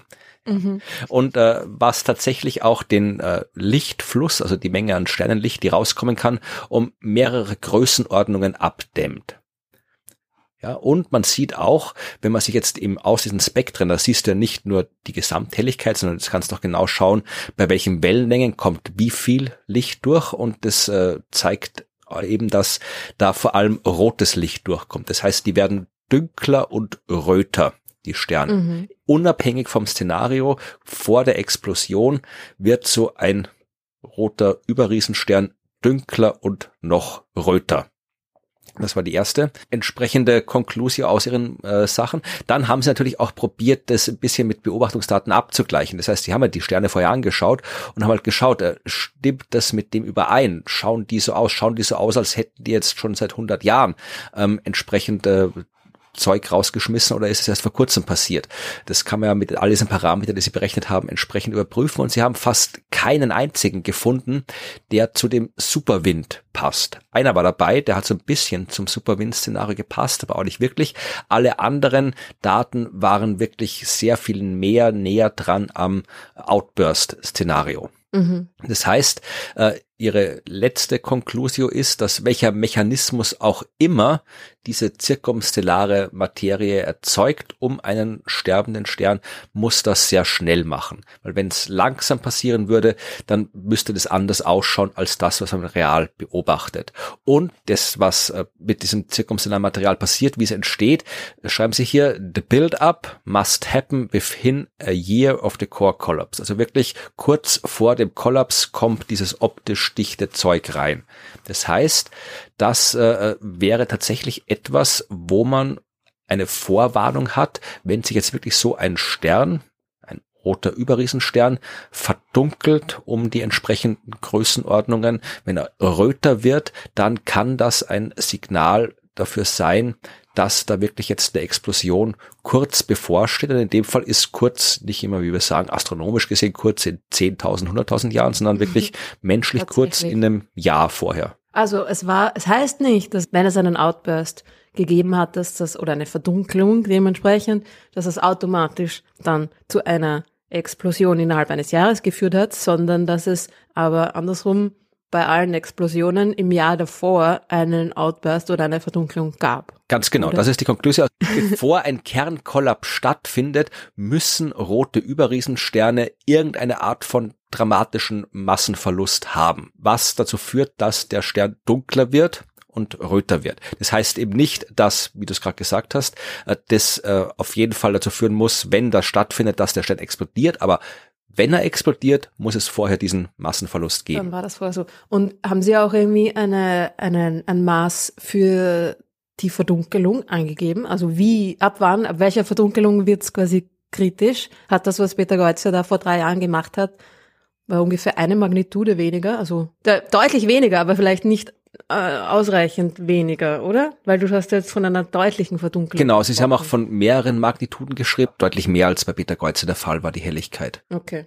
Also ich, habe das Paper, weil es nicht mein Fachgebiet ist, jetzt äh, nicht auch die ganzen Methodenteil nicht äh, Detail analysiert, weil ich dann hätte ich dich, hätte ich so viel anderes recherchieren müssen oder du hättest äh, so viel erklären müssen, dass du böse auf mich gewesen wärst, weil ich die Folge ja vorbereiten sollte und nicht du.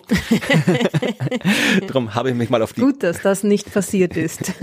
Darum habe ich mich auf die Conclusions äh, bezogen. Aber tatsächlich, ähm, wenn man sich die, ich verlinke natürlich den Volltext, da gibt es ein paar Grafiken, die man sich anschauen kann, wo man wirklich schön sieht, eben die Helligkeit und auch die, ähm, den Farbindex, sagt man, also ob das jetzt rot oder bläulich ist und wo man das dann schön sehen kann, wie das eben abfällt und das fällt eben, ja, mehr als nur eine Größenordnung in der Helligkeit ab, was eben bei Beta Kreuze der Fall war. Mhm. Es ist, wie gesagt, äh, Forschung, die halt mal erstens am Computer stattgefunden hat, die mit Beobachtungsdaten zwar abgeglichen ist, aber sie sagen eben, äh, die Signatur einer bevorstehenden Explosion sollte, und sie schreiben wirklich dramatic change, eine dramatische Änderung in der optischen und nahen Infrarothelligkeit des äh, Sterns sein auf Zeitskalen von weniger als einem Monat. Coole Sache. Ja, schauen wir mal. Wir demnächst wirklich mal so eine konkrete Vorhersage haben. Weil bis jetzt haben wir, wir haben uns halt Sterne angeschaut, von denen wir wissen, dass sie explodiert sind und geschaut, was machen die vorher und am Computer simuliert. Aber es wäre natürlich der, der ultimative Test ist natürlich, du siehst einen und sagst, mhm. in einem Monat, schaut's auf den Kalender, Leute, und dann passiert's. Es wäre schon cool, wenn man das könnte. Nobelpreis verdächtig wäre das doch, oder? Ja, weiß nicht. Das ist ja. Aber haben Sie auch irgendwie, haben Sie gesagt, wie viele Supernova da jetzt drinnen waren in der, in dem Sample? Also ist das äh, schon äh, ein paar Dutzend relevant? Es gibt vermutlich Dutzend. irgendwo in der, in den ja. Äh, Anhang einen kompletten Katalog und so weiter, aber Sie schreiben ja. ein paar Dutzend. Und gibt es auch irgendwie Vermutungen, was genau da passiert im Kern? Warum dann kurz vor dem Kernkollaps so ein so ein äh, Massenauswurf da stattfindet? Oh, das äh, habe ich jetzt nicht, in dem Fall nicht gesehen. Da müsste man wahrscheinlich wirklich diese ganzen Softwares äh, kennen, wie der Stern da modelliert wird und so weiter. Aber es hat wahrscheinlich was damit zu tun, welche Arten von Elementen erzeugt werden bei diesen Kollisionen, weil äh, die spielen dann auch eine Rolle, wie die Helligkeit sich verändert. Weil es kommt ja auch darauf an, welches Zeug da, welche Arten von Atomen und Molekülen da entstehen in den äußeren ja. Schichten. Äh, und das bestimmt ja die optische Durchlässigkeit von dem Ganzen. Mhm. Also das ist tatsächlich, äh, die gehen vermutlich davon aus und zu Recht davon aus, wer dieses Paper liest, äh, hat Ahnung von dem, was im Inneren von Sternen abgeht. Da haben sie nicht mit mir gerechnet, weil ich habe nicht so viel Ahnung von dem, was im Inneren von Sternen abgeht. Aber ich fand es trotzdem sehr interessant. Ist doch sehr kompliziert, Florian. Ja, ich, ich, behaupte, ich habe nie was anderes behauptet. also, also hast eine gute Ausrede. Ja, spannend. Aber das heißt, man könnte tatsächlich dann, wenn das, äh, wenn, wenn Peter Geuze das nächste Mal sich aufführt und der, der Helligkeitsunterschied stärker ist. Mhm. Ja. Mhm können wir wieder am Tag, bevor es passieren sollte, eine Podcast-Folge aufnehmen und sagen, wir wissen noch nicht, was passieren wird, so wie wir es immer machen. Genau. Vielleicht haben wir, in, äh, wenn ihr diesen Podcast hört, schon ein helles Licht am Himmel. ein Punkt, so hell wie der Vollmond. Genau. Ja. Mhm. Naja, es wird äh, vermutlich leider doch noch ein paar tausend, wenn nicht sogar ein paar zehntausend ja. Jahre dauern also Geuze. Also freut euch nicht zu früh. Ja, aber es gibt ja noch, es gibt so viele andere Sterne. Wer weiß, was da noch alles Stimmt. kommt. Stimmt. Gibt noch ein paar. Ja. Hm. Ja, coole Geschichte. Ja. Sehr spannend. Auf Supernova-Wettervorhersage. Das war die Vorhersage und jetzt kommen die Fragen. Mhm. Ja, hat sie auch Fragen gestellt, obwohl ich zuerst äh, mit einem Kommentar anfange und nicht mit Fragen. Denn äh, Tina hat uns geschrieben, im Wesentlichen hat sie geschrieben, dass sie aufhört zu podcasten, aber das klingt äh, schlimmer als es ist, denn sie hat ihre E-Mail an uns äh, geschrieben, um uns mitzuteilen, dass sie schon seit einiger Zeit einen Podcast betreibt und zwar der heißt im Podcast-Sumpf. Mhm. Hast du den schon mal gehört? Ich habe dir, glaube ich, schon mal darauf hingewiesen, dass es ihn gibt, weil im Podcast-Sumpf äh, geht es darum, der Untertitel ist aus Liebe zum Podcast. Der Claim ist, wir ziehen für euch die Podcast-Perlen aus dem Sumpf und bringen Ordnung ins Chaos. Das heißt, der Podcast-Sumpf ist eigentlich ein Meta-Podcast, wo Podcasts vorgestellt werden. Tina und äh, ihr Kollege Medi machen das. Und ja, sie hören sich Podcasts an und äh, berichten davon, was man denn da so hören kann, stellen die Podcasts vor, kritisieren die Podcasts oder rezensieren die Podcasts, je nachdem, wie man sehen will. Und ich zitiere mal, was Tina, äh, nachdem sie uns gelobt hat natürlich, äh, geschrieben hat. Was mir bei der Recherche aufgefallen ist, es gibt verdammt viele schnachlangweilige Wissenschaftspodcasts. Äh, da hat sie recht. Und sie hat aber eben auch tatsächlich sehr, sehr viele gute Podcasts äh, gefunden über Wissenschaft und deswegen hat sie dann eben auch diesen Podcast gestartet, um eben auch diese guten Podcasts vorzustellen. Und wir sind natürlich vorgestellt worden in diesem Podcast. Der Science Busters Podcast wurde vorgestellt, der Cosmic Latte, der Podcast von Evi wurde vorgestellt und auch sehr viele andere schöne Wissenschaftspodcasts wurden dort vorgestellt. Also wenn ihr der Meinung seid, ihr habt noch zu wenig Podcasts zum Hören, ja, dann könnt ihr euch die insgesamt 46 Folgen des Podcasts Sumpf wow. anhören und es wäre noch nicht mehr, weil Folge 47 vor kurzem erschienen ist und der heißt, äh, die heißt, der Sumpf ist trockengelegt, denn die beiden haben jetzt aufgehört, weil es sich als zu schwierig herausgestellt hat, neue gute Podcasts zu finden, die sie ohne schlechtes Gewissen weiterempfehlen können, weswegen sie halt den Schlussstrich ziehen, wie sie schreiben. Das heißt, da vielleicht macht ihr einfach selbst noch ein paar coole Podcasts, dann kann der Podcast Sumpf wieder den Betrieb aufnehmen. Wollte ich nur sagen, also äh, danke Tina. Wir haben, ich habe damals schon die Folge gehört, wo das Universum vorgestellt worden ist, aber es ist nett, dass jetzt hier nochmal die E-Mail mit dem Lob für uns dazu kam und der Hinweis, dass man sich das ja auch nochmal anhören kann. Also wenn ihr noch gute Podcast-Tipps haben wollt, hört euch den Podcast-Sumpf an. Ja, danke, Tina. War aber jetzt keine Frage. Nein, darum habe ich ja gesagt, ich habe mit einem Kommentar angefangen. Und gleich okay. noch ein Kommentar. Wir haben ja vor ein paar Folgen schon gewettet, äh, ob Artemis ihren ersten Start, der Start der ersten Artemis-Mission noch in diesem Jahr sein wird oder im nächsten Jahr. Mhm, und ähm, mhm, es wird schon langsam knapp. Ja, 14. November ist aktuell der Termin, wo es ja. stattfinden soll. Und äh, der Wetteinsatz war ein Bier. Entweder ich krieg eins von dir oder du kriegst eins von mir. Und wir haben gesagt, ein astronomisches Bier, ein Raketenbier. Und jetzt haben uns sehr, sehr, sehr viele Menschen empfohlen oder darauf hingewiesen, dass es ein Raketenbier gibt, nämlich Astra mhm. Rakete. Mhm. Und weist uns nicht mehr darauf hin. Ich, meine, ich bin äh, zur Hälfte aus Hamburg. Mir ist äh, Astra durchaus bekannt. Äh, ich bin dem auch nicht abgeneigt, aber äh, Astra-Rakete muss nicht sein. Das ist irgendwie so äh, aromatisiertes Bier mit Zitronenwodka. Also das, das wird nicht Bier fallen. Also das, es gibt andere, es gibt andere. Ich habe schon ein paar andere Biere gefunden, die äh, sich thematisch eignen. Bin natürlich immer offen für neue Bierhinweise, aber Astra-Rakete müsst ihr uns nicht mehr hinweisen und äh, wenn, trinke ich lieber normales Astra als Astra-Rakete. So, jetzt aber zu den Fragen. Und da ist eine okay. Frage für dich mit dabei. Äh, eine schöne Frage. Christian hat uns gefragt. Äh, die E-Mail war überschrieben mit dem Hinweis, sind die Astronomen auf einem Auge blind? Christian fragt sich nämlich, warum werden keine neuen Teleskope auf der Nordhalbkugel errichtet? Es gibt die europäische Südsternwarte. Warum gibt es keine europäische Nordsternwarte? Nein, die europäische Nordsternwarte sind all die gesammelten Teleskope, die es in Europa schon gibt, schon seit irgendwie vielen, vielen Jahren. Es gibt eine europäische Nordsternwarte. Äh, das müsstest du eigentlich wissen. Du warst doch am Instituto der Astrophysiker de Canarias, oder? Ach so, das würdest du als europäische. Nordsternwarte bezeichnen? Ja, es sagt hier, also ich Current zitiere wieder Wikipedia, äh, die, die, sagt hier also, dass, dass die europäische Nordsternwarte ist ein Forschungsinstitut auf den Kanaren. Das, äh, wo quasi Auf alle. Was? Das heißt wirklich so? Das heißt so, ja. Ach, das wusste ich nicht. da ist das äh, Observatorio del Teide drin, äh, Roca ja. de los Muchachos, insgesamt äh, 30 Instrumente und so weiter. Von all diesen ähm, Sachen gegründet wurde die europäische Nordsternwarte von Spanien, Dänemark, UK, Schweden also die gibt's, die europäische Nordsternwarte. Ah, lustig, das wusste ich nicht. Ja. also sind halt naja, die europäische Südsternwarte ist halt einfach eine ganz besondere Organisation, ne? die sich zusammengeschlossen hat, um explizit den, die, die guten Beobachtungsbedingungen äh, auf der Südhalbkugel fernab jeglicher ähm, europäischer Zivilisation zu nutzen.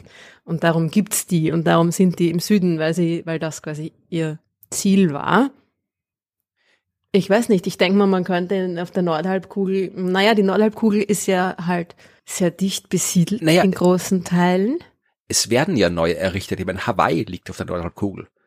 Und da bauen sie ja, ja Teleskope, das, das GMT, Stimmt. das 30-Meter-Teleskop, die sollen ja alle in Hawaii stehen. Also es ist ja nicht so, dass da nichts Neues mehr gebaut wird. Ja, das stimmt. Es ist schon irgendwie, kommt mir vor an, ja stimmt, Hawaii ist ein guter Punkt, ja an, an, an modernen neuen Teleskopvorhaben auf der Südhalbkugel vielleicht ein bisschen mehr los, mhm. weil es da halt einfach, naja, ist jetzt auch ein Blödsinn, weil wenn, wenn ich gerade mir so überlege, bis unbesiedeltes Gebiet gibt's ja auf der Nordhalbkugel auch noch jede ja, Menge. Aber halt nicht ah. so gut, wenn du kannst in Sibirien kannst schon ein Teleskop hinstellen, aber da wirst du halt nicht viel beobachten können halt, damit. Genau, also das ist irgendwie, die unbesiedelten Gegenden der Nordhalbkugel sind jetzt vielleicht wettermäßig auch nicht ganz ideal platziert. Ja. Und man kann ja tatsächlich hm. auch, wenn du jetzt eben auf der Südhalbkugel bist, siehst du ja trotzdem ein Teil vom Nordhimmel auch. So ist es ja auch nicht. Weltraumteleskope yeah. haben wir auch noch. Und dann ist eine Frage, ähm, die kann ich nicht beantworten, aber du vermutlich, du warst schon dort. Äh, Christian fragt nämlich noch, welcher Himmelsausschnitt ist von Chile aus jetzt über das ganze Jahr gerechnet zu sehen? Alles, was um den Himmel Südpol herum ist, ne? das ganze Jahr über. Also genauso wie man auf der Nordhalbkugel, je weiter man im Norden ist, desto, desto größer ist der Bereich, den man um den Himmelsnordpol herum das ganze Jahr übersehen kann. Ne? Wenn du am Nordpol stehst, dann ist der Himmelsnordpol genau über dir und dann siehst du das ganze Jahr über quasi die gleichen Sterne. Also in, genau, im Süden ist es eigentlich ähm, ja, analog dazu. Und je, je weiter du im Süden bist, desto mehr Sterne siehst du quasi die ganze Zeit. Genau. Und wie gesagt, wir haben durchaus auch Teleskope auf der Nordhalbkugel stehen, durchaus auch große Teleskope auf der Nordhalbkugel stehen, aber im Süden geht's einfach besser, das schon. Das war die Frage von Christian. Jetzt kommt die Frage von Edith, oder zwei Fragen eigentlich gleich von Edith. Äh, es geht um Uranus und Venus, die ja äh, bekanntermaßen, zumindest haben wir es glaube ich auch im Podcast hier schon mal erwähnt, äh, sich um ihre Achse drehen und zwar in entgegengesetzter Anders. Richtung, als sie sich um die Sonne bewegen. Mhm. Also die Erde dreht sich genau äh, in die gleiche Richtung, in die sie sich auch um die Sonne bewegt. Also beide Male, ich glaube, wenn man von oben, ich weiß jetzt gerade nicht, wenn man von oben schaut, dann von auf den Nordpol schaut, dreht sich die Erde im oder gegen den Uhrzeigersinn? Sie dreht sich nach Osten. Gegen den Uhrzeigersinn. Genau. Also bewegt sie sich dann auch von oben betrachtet gegen den Uhrzeigersinn um die Sonne rundherum. Ja, und Uranus und Venus tun das halt nicht. Da ähm, bewegen sie sich in die andere Richtung und Edith möchte gerne wissen, wieso heben sich die beiden Rotationen nicht gegenseitig auf? Also das funktioniert so nicht, weil natürlich der, der Drehimpuls, der in der Planeten drin steckt, äh, was anderes ist als die Bewegung um die Sonne rundherum. Also im Weltall gibt's ja auch nichts, was da jetzt irgendwo hier die Drehung abbremsen könnte oder sonst irgendwas. Also ob der sich jetzt in die eine oder andere Richtung um die Achse dreht im Vergleich zur Bewegung um die Sonne, das ist eigentlich ziemlich wurscht. Also das hat jetzt da keinen Einfluss aufeinander. Es ist so, dass die meisten Planeten sich in die gleiche Richtung drehen um die Sonne wie um die eigene Achse, weil das aus der Entstehung ja so ist, weil sich das Ganze ja äh, aus Material entstanden ist, das sich in einer großen Scheibe um die Sonne bewegt hat und da bleibt halt der Drehsinn normalerweise erhalten, es sei denn, so einem Planet passiert irgendwas, ja, kracht zum Beispiel irgendwas rein und der kippt um. Sowas passiert heute nicht mehr, aber in der wilden Entstehungszeit von Planetensystemen ist es passiert, vermutlich, und das wird der Grund sein, warum die Venus und der Uranus umgekippt sind. Wissen wir nicht genau, aber das könnte ein Grund sein. Und deswegen sind die halt jetzt andersrum, aber das macht nichts. Ist auch okay. ja. Und äh, in ihrer E-Mail hat Edith auch noch äh, das äh, ein E-Mail inkludiert, das schon länger zurücklag. Da hat sie nämlich auch eine Frage gestellt und die können wir jetzt auch gleich beantworten. Da geht es nämlich auch um sich drehen. Sie hat in unserem Podcast gelernt, dass sich unsere Galaxie dreht. Und ihre Frage ist, kann es sein, dass Voyager 1 und 2 eines Tages zu uns zurückkommen? Ja, wenn sich da alles dreht. hm, gute Frage. Ich weiß gar nicht, in welche Richtung genau die fliegen ähm, relativ zur Milchstraße. Sie fliegen beide relativ zur Ebene des Sonnensystems, na, quasi na, nach oben und nach unten, also nicht in der Ebene des Sonnensystems. Aber, also, hm, auch wenn die, sagen wir jetzt mal, Voyager im, in der Ebene der Milchstraße quasi bleibt und in die Richtung fliegt, und dann müssten wir quasi uns einmal rundherum drehen und sie quasi von hinten wieder einholen in der Galaxis. Und das dauert halt 250 Millionen Jahre, bis wir uns einmal um das Zentrum der Galaxis herumbewegt haben. Also ja, vielleicht, aber erst in sehr, sehr, sehr langer Zeit. Ja, und es ist halt auch wirklich eine sehr große Galaxie mit sehr mm. viel Nichts drinnen und es sind sehr, sehr kleine Raumsonden. Also das wäre schon wirklich ein absurder Zufall, wenn wir da ja, halt. Aber also, finde ich eine lustige Idee. Also ja. vom Prinzip her ist es jetzt, wenn man jetzt mal annimmt, dass sie genau in die richtige Richtung fliegt, nicht nicht, nicht, nicht unmöglich. Es ist so, wie so, so im Flugzeug sitzen, ein Looping fliegen und dann fällst du oben raus und dann macht das Flugzeug den Looping fertig und du fällst unten wieder rein. Ja, so in die Richtung, genau. ja, also man kann davon ausgehen, dass es nicht passieren wird, weil ja, es ist ja auch nicht so, dass wir da alle Sterne die Sonne wie an Speichen hängen äh, und uns um das Zentrum der Milchstraße drehen, sondern es gibt ja auch Eigenbewegung und die ganze Bewegung der Sterne in so einer Galaxie ist tendenziell chaotisch. Das heißt, cool. Äh, wir können auch nicht sagen, dass wir jetzt in 220 Millionen Jahren oder wie lange es dann konkret dauern wird, wieder an der gleichen Stelle sind wie jetzt. Also das macht ja eh keinen Sinn, weil die Milchstraße selbst bewegt sich auch weiter und so. Aber wie gesagt, ist das äh, die Raumsonden, wenn die sich da durch die Milchstraße bewegen, die werden auch abgelenkt, äh, wenn sie Sternen zu nahe kommen. Also wenn du lang genug ähm, deren Bahn verfolgen könntest, dann wird es immer wieder mal nahe Begegnungen mit Sternen geben von den Voyager-Sonden. Dann werden die vermutlich auch so einen ziemlich chaotischen Pfad durch die Milchstraße machen. Das heißt, wenn dann nur noch Zufall und die Wahrscheinlichkeit in so einem gewaltigen System wie der Milchstraße ist zu gering dafür. Mm, leider. So, und eine letzte Frage noch von Peter, die man sehr flott beantworten kann.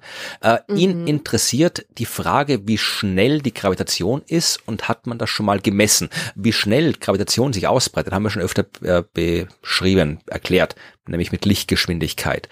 Aber hat man Gravitationsgeschwindigkeit schon mal gemessen? Habe ich mich gefragt und jetzt frage ich es dich und hm. dann schauen wir, ob wir eine Antwort haben. Äh, naja, mit den Gravitationswellen vielleicht irgendwie in, in Verbindung indirekt, weil die ähm, das Durchrauschen von Gravitationswellen durch einen Gravitationswellendetektor ja auch darauf basiert, dass sie mit einer gewissen Geschwindigkeit, nämlich der, unterwegs sind. Genau. Die Wellen. Also da hat man quasi die Messung gemacht und auf der Geschwindigkeit der Wellen genau. quasi auf, auf, äh, aufgebaut. Ja. Das wäre eh auch die Antwort, die ich gegeben habe, aber ich habe mir gedacht, vielleicht geht es auch irgendwie anders. Fällt mir was Besseres ein? Nein, das nicht, aber ich wollte wissen, äh, ob es vielleicht irgendwie auch vor den Gravitationswellen schon äh, ein konkretes Messergebnis gab zur Geschwindigkeit der Gravitationswellen. Also aus der Theorie äh, hat schon, folgt schon seit Albert Einstein äh, das gesagt hat, dass Gravitation sich mit Lichtgeschwindigkeit bewegt. Aber ich sag, Theorie halt immer das eine, Messung ist das andere. Und ich war mir jetzt nicht sicher, ob wirklich Gravitationswellen das erste Mal waren, dass man es gemessen hat und habe geschaut und habe hier Artikel aus dem Jahr 2003 gefunden und äh, das müsste dir gefallen, diese Art von Forschung. Ja, Da hat man Jupiter beobachtet. Und zwar mhm. nicht einfach, wenn man Jupiter sehen wollte, sondern weil im September 2002 Jupiter von der Erde aus gesehen extrem dicht an einem Quasar vorbeigezogen ist. Und zwar so, dass Jupiter als Gravitationslinse für die Radiowellen, die Radiostrahlung des Quasars gewirkt hat. habe ich damals nicht gewusst. 2002 habe ich keine Ahnung, was ich da gemacht habe, aber habe mich damals anscheinend nicht interessiert. Jedenfalls hat man eben am 8. September 2002 elf Radioteleskope gehabt, die eben genau dieses Ereignis beobachtet haben. Jupiter zieht vor einem Quasar, also vor dem aktiven Zentrum einer weit, weit entfernten Galaxie vorbei. Da kommt eben extrem viel Radiostrahlung raus. Und ähm, ja, in dem Fall hat man eben eine Gravitationslinse, also Jupiter, die sich noch dazu sehr schnell bewegt. Ja, weil mhm. verglichen mit äh, anderen Gravitationslinsenereignissen, also wo wir dann irgendwie eine Galaxie vor einer noch weiter entfernten Galaxie beobachten, die dann halt das Licht äh, ablenkt durch die Gravitationswirkung und die Raumkrümmung. Ja, das ist dann auch ein Gravitationslinseneffekt, den können wir auch beobachten, aber die sind so weit weg, da bewegt sich aus unserer Sicht wenig. In dem Fall bewegt sich der Jupiter ja doch recht flott um die Sonne rundherum im Vergleich. Und da kann man jetzt auch äh, aus der Theorie wieder berechnen, wie sich jetzt genau die äh, Änderung im Gravitationsfeld durch Jupiter verändert, ja, und mit welcher Geschwindigkeit sie das tun müsste, wenn eben Gravitation so, so schnell ist und wie dann der zu erwartende Linseneffekt aussehen soll. Also vereinfacht gesagt, du kannst ausrechnen, wie das aussieht, was Jupiter mit dem Licht des Quasars macht als Gravitationslinse in Abhängigkeit der Geschwindigkeit der Gravitation. Mhm. Das haben sie gemacht und haben festgestellt, Lichtgeschwindigkeit plus minus 20 Prozent. Ja, das war halt damals die Messgenauigkeit. Mhm. Aber, und das habe ich auch nicht gewusst, sie haben da auch geschrieben, anscheinend gab es damals noch, vermutlich eine Nischenmeinung, äh, äh, Leute, die gesagt haben, dass die Schwerkraft theoretisch Milliardenmal schneller als das Licht sein könnte. War mir nicht Aha. bekannt, aber mhm. war anscheinend so, zumindest das hat man damals schon ausschließen können. Cool. Ja. Und womit hat man das beobachtet? Radioteleskope. So. Aha, also generell Radioteleskope, okay. Ich weiß jetzt nicht, welches es waren, so ein Netzwerk, elf Stück auf der ganzen ja, Welt. Interferometrie ja. natürlich, sonst hast du die Auflösung nicht. Ja. Ich habe jetzt nur kurze eins so eine äh, Medienmeldung dazu gefunden. Das Paper habe ich jetzt nicht rausgesucht dazu. Mhm. Wenn ich es noch finde, verlinke ich es in den Shownotes. Aber wie gesagt, fand ich cool, dass man Sachen gibt. Das wusste ich auch nicht. Wir sind schon schlau in der Astronomie, ha? wir können schon viel. Ja. Und wir wissen sehr wenig darüber, wie es meint. ja, es gibt ja so viel. Ja, also wir. Aber es ist ja immer gut, dass man weiß, wie viel man nicht weiß. Das ist ja eigentlich das, worauf man hin will genau. oder das, das, wo man hin will. Genau. Und Mehr zu wissen, was man alles eben nicht weiß. Mehr davon zu wissen, wovon man nichts weiß. Ja. Genau. Und wenn wir was wissen wollen, finden wir es raus, weil, wie gesagt, wir sind schlau und wir bauen uns unsere Instrumente, wir bauen uns unsere Augen, bis wir alles sehen, was es zu sehen gibt. Womit wir so auch beim der nächsten Rubrik wären, wo es auch um Instrumente geht, wie wir gleich hören werden. Denn Efi erzählt uns Neues von der Sternwarte. Das neue Semester hat jetzt endlich auch an der Sternwarte angefangen. Wir haben schon in einer der letzten Folgen über die Vorlesung astronomische Instrumente gesprochen, die so spurlos an mir vorbeigegangen ist, dass ich mich nicht mehr erinnern konnte, ob ich dort war oder nicht. Äh, und wir haben dann festgestellt, dass ich oft geschlafen habe in dieser Vorlesung. Du hast festgestellt, dass ähm, ich habe mich mit schmerzlicher Langeweile irgendwie an an, an sie erinnert oder ich habe mich schmerzlich an die schmerzliche Langeweile interessiert, ah, erinnert, die ich äh, empfand während dieser Teilen. Ja, wir haben auch noch Nachricht von Matthias bekommen, äh, der den Podcast hört und der auch mit mir gemeinsam in dieser Vorlesung saß und der hat gemeint, ja, es waren tatsächlich zwei Teile von dieser Vorlesung. Also ja. auch unabhängige Quellen bestätigen, dass ich anscheinend zwei Semester in dieser Vorlesung verbracht habe. Hallo Matthias übrigens. Ja. Und ähm, das äh, ist das, was jetzt Evi auch tatsächlich jetzt angefangen hat. Also sie hat jetzt schon die ersten Vorlesungseinheiten astronomischer Instrumente hinter sich und darüber sprechen wir jetzt kurz. Wir sind bei Neues von der Sternwarte mit Evi. Hallo Evi. Hallo Florian. Und wir reden diesmal wirklich von der Sternwarte, von dem, was in astronomischen Sternwarten rumsteht. Nicht nur gelangweilte Studierende, sondern auch Instrumente. Du erzählst uns was von der Vorlesung Astronomische Instrumente, die du jetzt mittlerweile besucht hast und wo wir schon festgestellt haben beim letzten Mal, dass ich zwar angeblich dort war, aber keine Erinnerung habe. Deine Erinnerung ist hoffentlich noch frisch. Was für Instrumente gab's denn? Äh, ja, ich wollte gerade sagen, also so richtig Instrumente habe ich ja auch noch nicht live vor Ort gesehen. Ähm ähm, momentan läuft das eher so ab, dass wir uns Videos anschauen müssen. Also die irgendwie so, glaube ich, im Zuge der Pandemie aufgenommen wurden und jetzt, ähm, ja, jetzt graben wir uns gerade durch viereinhalb Stunden ähm, Videomaterial, wo diverseste Teleskope erklärt werden. Da bin ich gerade mittendrin. Sind das Videos von Vorlesungen, die mitgeschickt ja, genau. worden sind? Also ja. keine irgendwie schon in Dokus oder irgendwie sowas? Nein. Nein, das darf man sich jetzt nicht wie so eine hübsche, ähm, schicke Arte-Doku oder so vorstellen, sondern da sitzt der Professor ähm, und erzählt seine Folien. Das ist aber auch ein bisschen, äh, naja, unmotiviert, wenn man da irgendwie mal Videos gemacht hat jetzt zeigt man den Leuten einfach nur die Videos, jetzt kann man ja wieder neue Vorlesungen machen.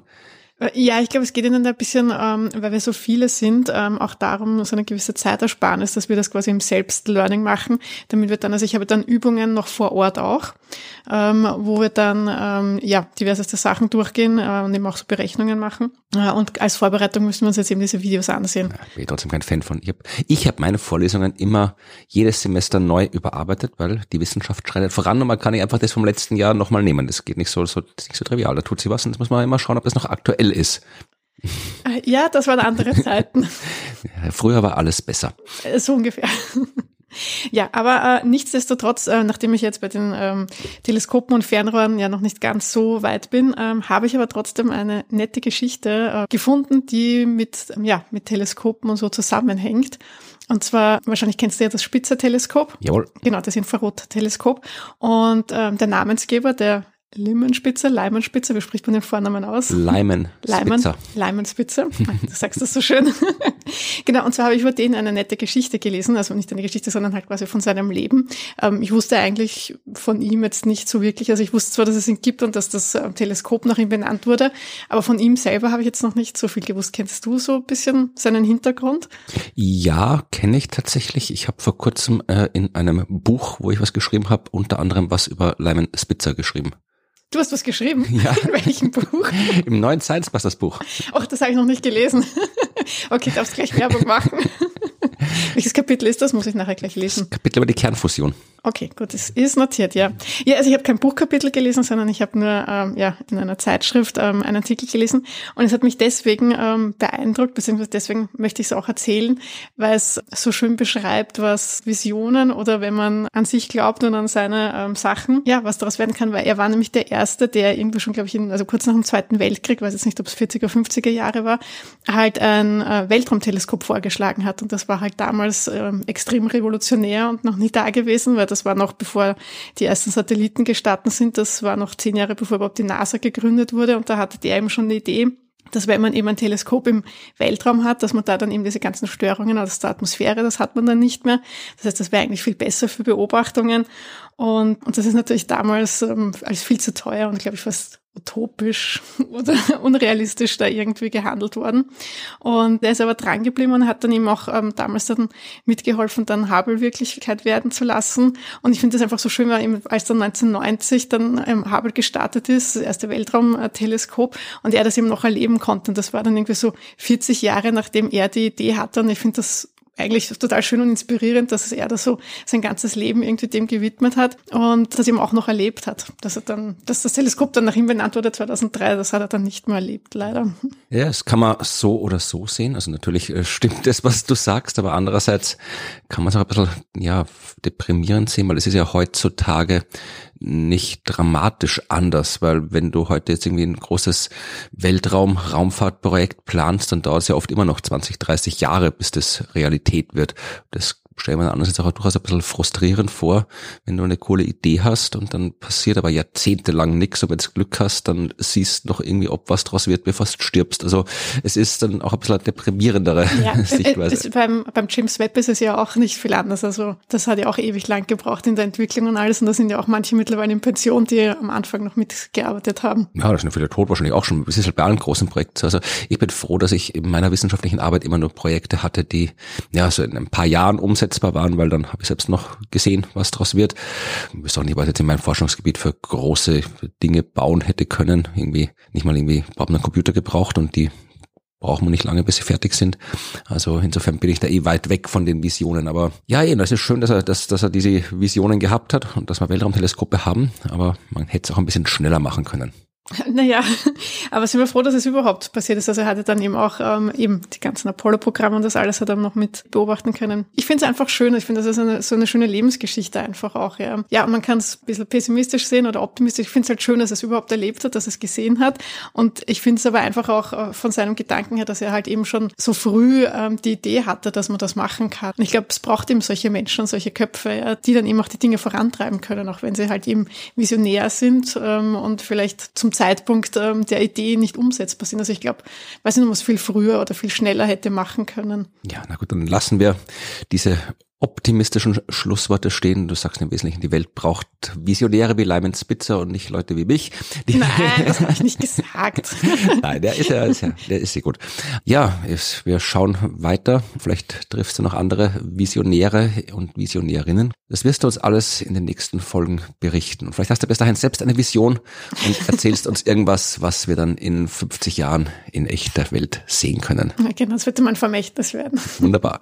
Dann hören wir uns am nächsten nächsten Mal wieder. Bis ja, dann. Bis dann. Tschüss. Ja, ja. Na, so Projekte haben immer ewige Vorlaufzeiten. Ja, eh, aber ich denke mir echt gerade so hier bei Spitzer, der wirklich irgendwie das schon in den 30ern, 40ern gehabt hat, diese Idee, äh, dann das noch zu erleben. Das ist ja auch oft so, dass dann irgendwie so irgendjemand, Albert Einstein sagt, Gravitationsfeld voraus und 100 Jahre später weiß was danach und so, weil man endlich was gebaut hat, aber dass du wirklich noch selbst erlebst, irgendwas, was damals halt noch komplett ja, jenseits war, äh, zu einer Zeit, wo doch überhaupt nichts ins Weltall geflogen ist, äh, Menschen gemacht, dass du dann noch am Leben bist, wenn dann dein Teleskop, das du dir damals ausgedacht hast, ins Weltall fliegt, schon cool sein. Ja, total. Wir müssen auch noch was ausdenken. Wie viel, wir haben noch so 40 Jahre ungefähr, fünf, du hast ein paar mehr, du bist eine Frau, die haben mehr Lebenserwartung. Was, was könnte man noch ausdenken, was man noch schon... Außerdem bin ich jünger als du. Ja, das eine Jahr, das ist wurscht. Aber äh, vielleicht könnte man doch schon was ausdenken, was wir noch so in, in, die, in die Welt werfen und dann mit wer baut und dass wir dann noch erleben können, dass es passiert. Mir fällt gerade nichts ein. Vielleicht liegt es daran. ja, wahrscheinlich. Sonst hätte ich schon längst gemacht. Ja. Naja, immerhin hat der, hat der Herr Spitzer ja dann auch ein eigenes Teleskop bekommen. Also genau. man hat ein Teleskop nach ihm benannt, was ja auch schon ähm, ja seine Arbeit äh, das noch erlebt. gebührend ehrt. Boah. Also Spitzer Glaub. Weltraumteleskop, äh, es wurde ja zuerst, also es ist ja erst benannt worden, nachdem es äh, im Weltall war. Zuerst hat es auch so einen komischen Namen gehabt. Genau, Spitzer ist schon 97 gestorben. Und das Ui, Weltraumteleskop. Das geht sich nicht aus. Das war früher das SIRPF. Ah ja, das die Space der, Infrared ja. Telescope ja. Facility. Und dann hat man sich gedacht, SIRPF ist blöd. Nennen wir es doch Spitzer. ja. ja. Also das dürfte dann, vielleicht die Planung hat er vielleicht noch miterlebt. Also wenn es 2003 gestartet ist, dann wird es vermutlich 97, wird man schon drüber gesprochen haben, wird er noch mitbekommen haben, aber dass es dann äh, seinen Namen trägt, das wir dann nicht mitbekommen haben, weil das war dann, glaube ich, erst äh, deutlich später, das dass es Spitze der 2000er, ne? Ja. Ja. Ja. Hm. Äh, hast du gewusst, äh, übrigens, dass äh, das Spitze ja nicht nur in der Astronomie extrem wichtig war, sondern auch in der Kernfusion? Natürlich hast du das gewusst und darüber gibt es ein Kapitel in unserem neuen Science Buster Buch. Ah. das du ja von vorne bis hinten gelesen hast, nehme ich an. Lyman, Lyman Alpha-Linie wahrscheinlich, Lyman-Serie? Nein. Nicht das, noch was anderes. Der war Plasmaforscher im Wesentlichen, ja, und hat eben ah. nicht nur sich mit Astronomie beschäftigt, sondern auch einer der führenden Plasmaforscher seiner Zeit und hat in der Funktion äh, das erfunden, was wir Stellarator nennen, also eine der beiden äh, Designs, mit denen du äh, Kernfusionsanlagen baut man heutzutage. Ja. Das wusste ich nicht. Das muss in einem von deinen Kapiteln vorgekommen sein, die ich natürlich, weil ich weiß, dass du großartig schreibst, nicht Korrektur gelesen habe. Ja, das ist zu dick aufgetragen. Das glaube ich dir jetzt nicht. Das glaubt dir jetzt niemand. ja, ich habe auch nicht. Ich habe, ich habe, ich habe, ich hab schon alles gelesen, weil ich einmal alles äh, durchkorrigiert habe. Aber ich habe das meiste, ich habe ja nicht alles gemerkt. Aber ja, es ist in unserem Science Buster Buch. Äh, Wissenschaft ist das, was auch dann gilt, wenn man nicht dran glaubt. Es sind jede Menge tolle Kapitel, die ich geschrieben habe, jede Menge tolle Kapitel, die Ruth geschrieben hat drin und auch noch diverse tolle Kapitel, die andere Leute geschrieben haben. Und ja, das Buch heißt wirklich so. Ja, auch ein toller Titel. Und eines der Kapitel beschäftigt sich mit Kernfusion und das war mir damals auch nicht bekannt. Also ich kannte natürlich Spitzer. Ich wusste auch, dass er Plasmaforscher ist und nicht nur Astronomie getrieben hat, aber dass es wirklich äh, Lyman äh, Spitzer war, der die Idee hatte zum Stellarator, also zu diesem einen Design, das heute verwendet wird, um tatsächlich Kernfusion zu erreichen. Typ, den man durchaus ein, äh, mit einem Weltraumteleskop ehren kann. Im Gegensatz zu uns, die keine Weltraumteleskope haben. Vermutlich werden wir auch keine mehr bekommen. Naja, wir können eine Digitalkamera auf den CubeSat packen, so teuer ist es ja nicht mehr mittlerweile. genau, das soll die Digi dann machen für uns. Genau, cool. Ja. Wir haben einen Plan. so, schauen, was wir da fotografieren damit, aber Wurscht. das mittelmäßige Weltraumteleskop wird das werden. Ja, das wollten wir doch eh schon immer, ja. oder? So, die Mittelmäßigkeit ist total äh, unterschätzt, finde ich. Genau. Überhaupt nicht mittelmäßig sind all die netten Menschen, die uns regelmäßig mit Geld unterstützen. Also man kann uns ja auch ohne Geld unterstützen, man kann uns unterstützen, indem man äh, uns nette Worte schreibt, indem man uns nette Kommentare hinterlässt, indem man die diversen Plattformen nutzt, um nette Bewertungen und viele Sterne abzugeben. Man kann bei unseren Science Buster Shows vorbeischauen, bei unseren Vorträgen vorbeikommen, unsere Bücher kaufen. Man kann uns jede Menge gute Dinge tun, aber man kann uns auch Geld geben, was uns freut, weil dieser Podcast äh, ausschließlich durch Spenden aus der Hörerschaft finanziert wird. Es gibt keine Werbung, es gibt keine Mäzene, die uns bezahlen, keine Milliardäre, die uns unterhalten oder sonst irgendwas, keine Berater. Wir haben auch keine Satelliten im Weltraum. Genau, keine Berater, Honorare, wie wir Satelliten ins All bringen können, um Werbung zu machen. Also mhm. alles, was wir an finanziellen Einnahmen für unsere Arbeit bekommen, bekommen wir von euch und das freut uns und dafür bedanken wir uns auch. Und diesmal danken wir dafür ganz recht herzlich Marco, Maximilian, Ulrike, Wiebke, noch Martin, Roman, Christian, Matthias und äh, ein Abo haben seit dem letzten Mal abgeschlossen. Martin und Ruth, ganz herzlichen Dank. Ganz vielen Dank. Und wenn ihr uns per PayPal, Steady oder Patreon unterstützen wollt, dann findet ihr die Informationen dazu in den Show Notes auf der Homepage.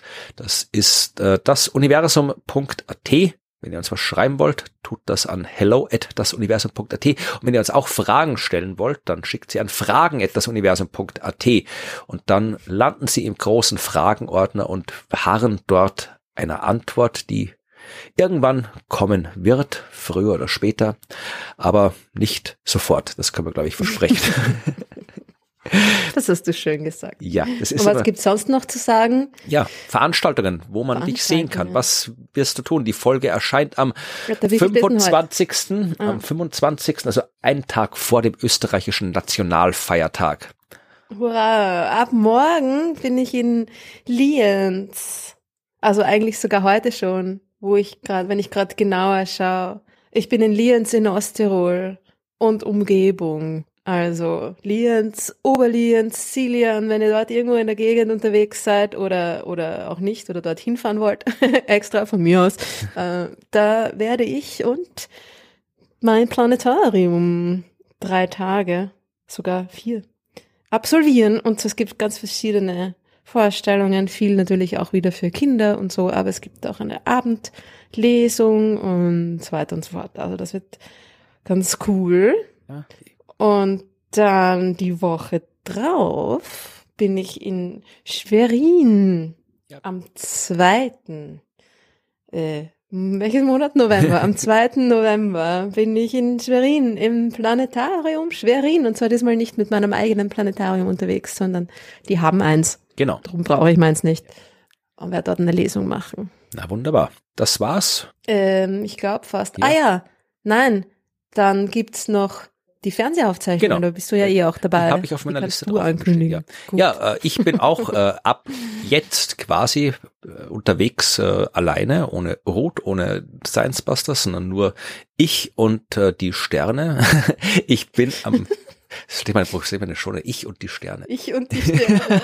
da musst du was singen, wenn du das so nennst. Meinst du? Ja, mal ja. schauen. Ja, also jedenfalls werde ich am 27. Oktober, also übermorgen, wenn ihr das am Erscheinungstag hört, am 27. Oktober in Meersburg das liegt am Bodensee und ist, mhm. wie ich herausgefunden habe, nicht mit dem Zug erreichbar. Das heißt, ich muss noch rausfinden, wie ich hinkomme. Ich werde äh, am, auch schon am Nationalfeiertag äh, nach Bregenz fahren, das ist auch am Bodensee und ich hoffe, äh, ich schaff's im verbleibenden Tag, mich durchzuschlagen am Ufer des Bodensees von Bregenz bis Meersburg, das musste eigentlich gehen und werde ja. dort äh, einen Vortrag halten, eine Geschichte des Universums in 100 Sternen.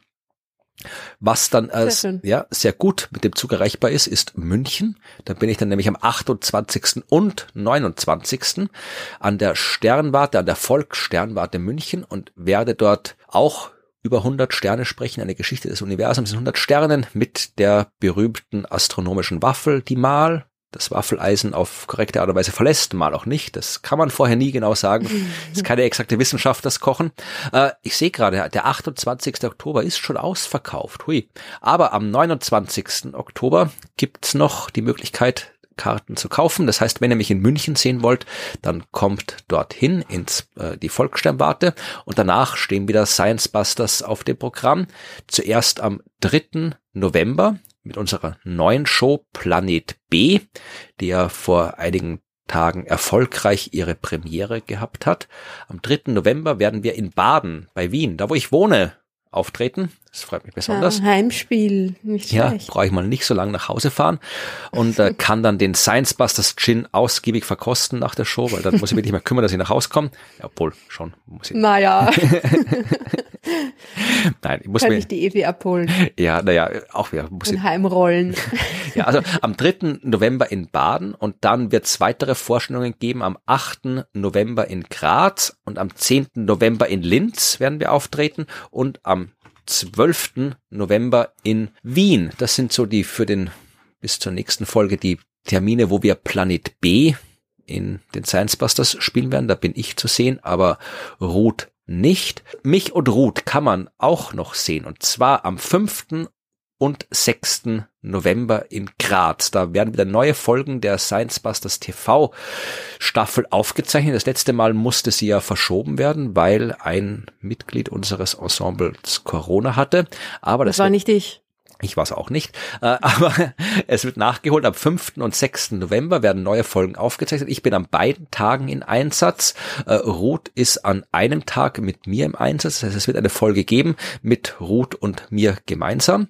Und äh, wenn ihr Karten für diese Aufzeichnung haben wollt, findet ihr auch die Links in den Shownotes. Und wenn ihr uns sehen wollt, wir haben ja schon eine Folge aufgezeichnet, die läuft heute Abend im Fernsehen. Am 25. Ah, ja, Oktober ist der Start der neuen Staffel. Heute startet cool. die neue Staffel Science Busters, 25.10. Eine Folge mit Ruth und mir. Wir werden über Juhu. Ja, wir sagen gar nicht über reden, schaut sich an, es wird überraschend. Und äh, wer es verpasst haben sollte, äh, ich tue den Link rein zur TV-Thek, die äh, kann man sich auch vom Ausland aus anschauen und sieben Tage lang unsere Folge noch nachschauen. Also das gibt's im Nicht Fernsehen zu sehen. Und wenn ihr sehen wollt, wie Fernsehen gemacht wird, müsst ihr 5. 6. November nach Graz kommen und am 11. November, 11.11., .11., Faschingsanfang, gibt es das Universum in Wiener Neustadt. Da werden Ruth und ich mit unserer Universums-Podcast-Show in Wiener Neustadt auftreten, im Süden von Wien. Und wenn ihr das sehen wollt, da seht ihr wirklich genau das, was ihr hier im Podcast bekommt. Ruth, mich Astro-Themen und ein paar nette Experimente. Das gibt's am 11. November in Wiener Neustadt und das wird uns freuen. Sehr viele Menschen kommen, weil ja, ist besser als wenn keiner kommt. Voll. Und wenn ihr, wenn, wenn, wenn ihr schon ein bisschen früher dort seid, könnt ihr am 9. auch noch ins Planetarium, weil da bin ich mit dem Planetarium, habe ich vergessen zu sagen, in Wiener Neustadt. Ich gleich auf. Juhu. Ja, oh Gott, wir haben viel zu tun, so wie es ausschaut. Ja, voll. Na, es ist so eine Katastrophe. Dann machen wir schnell Schluss, dass wir uns noch ausruhen können, bevor die Katastrophe anfängt. Du musst ja noch gesund werden, bevor du loslegen kannst mit dem Ganzen. Ja. Ah, das Universum in Herten, sage ich auch nochmal, 11. Dezember, damit auch ein bisschen was weitergeht. 11. Dezember in Herten, kommt dahin, auch die Universum-Show und ein neues Science Busters Buch gibt es, habe ich sonst noch was gesagt. Wir haben einen Telegram-Kanal, es gibt einen Discord-Kanal, ich gehe gerade hier meine Notizen durch, was es noch so alles gibt. Kauft alles, tretet Kauft alles. allem bei. genau. Und wir machen jetzt Schluss, damit Ruth sich auskurieren kann und ich nicht oh. Gefahr laufe, mich auskurieren zu müssen, zwecks Überarbeitung. Ja. Bis zum nächsten Mal. Das war's. Macht's gut. Alles Liebe. Tschüss.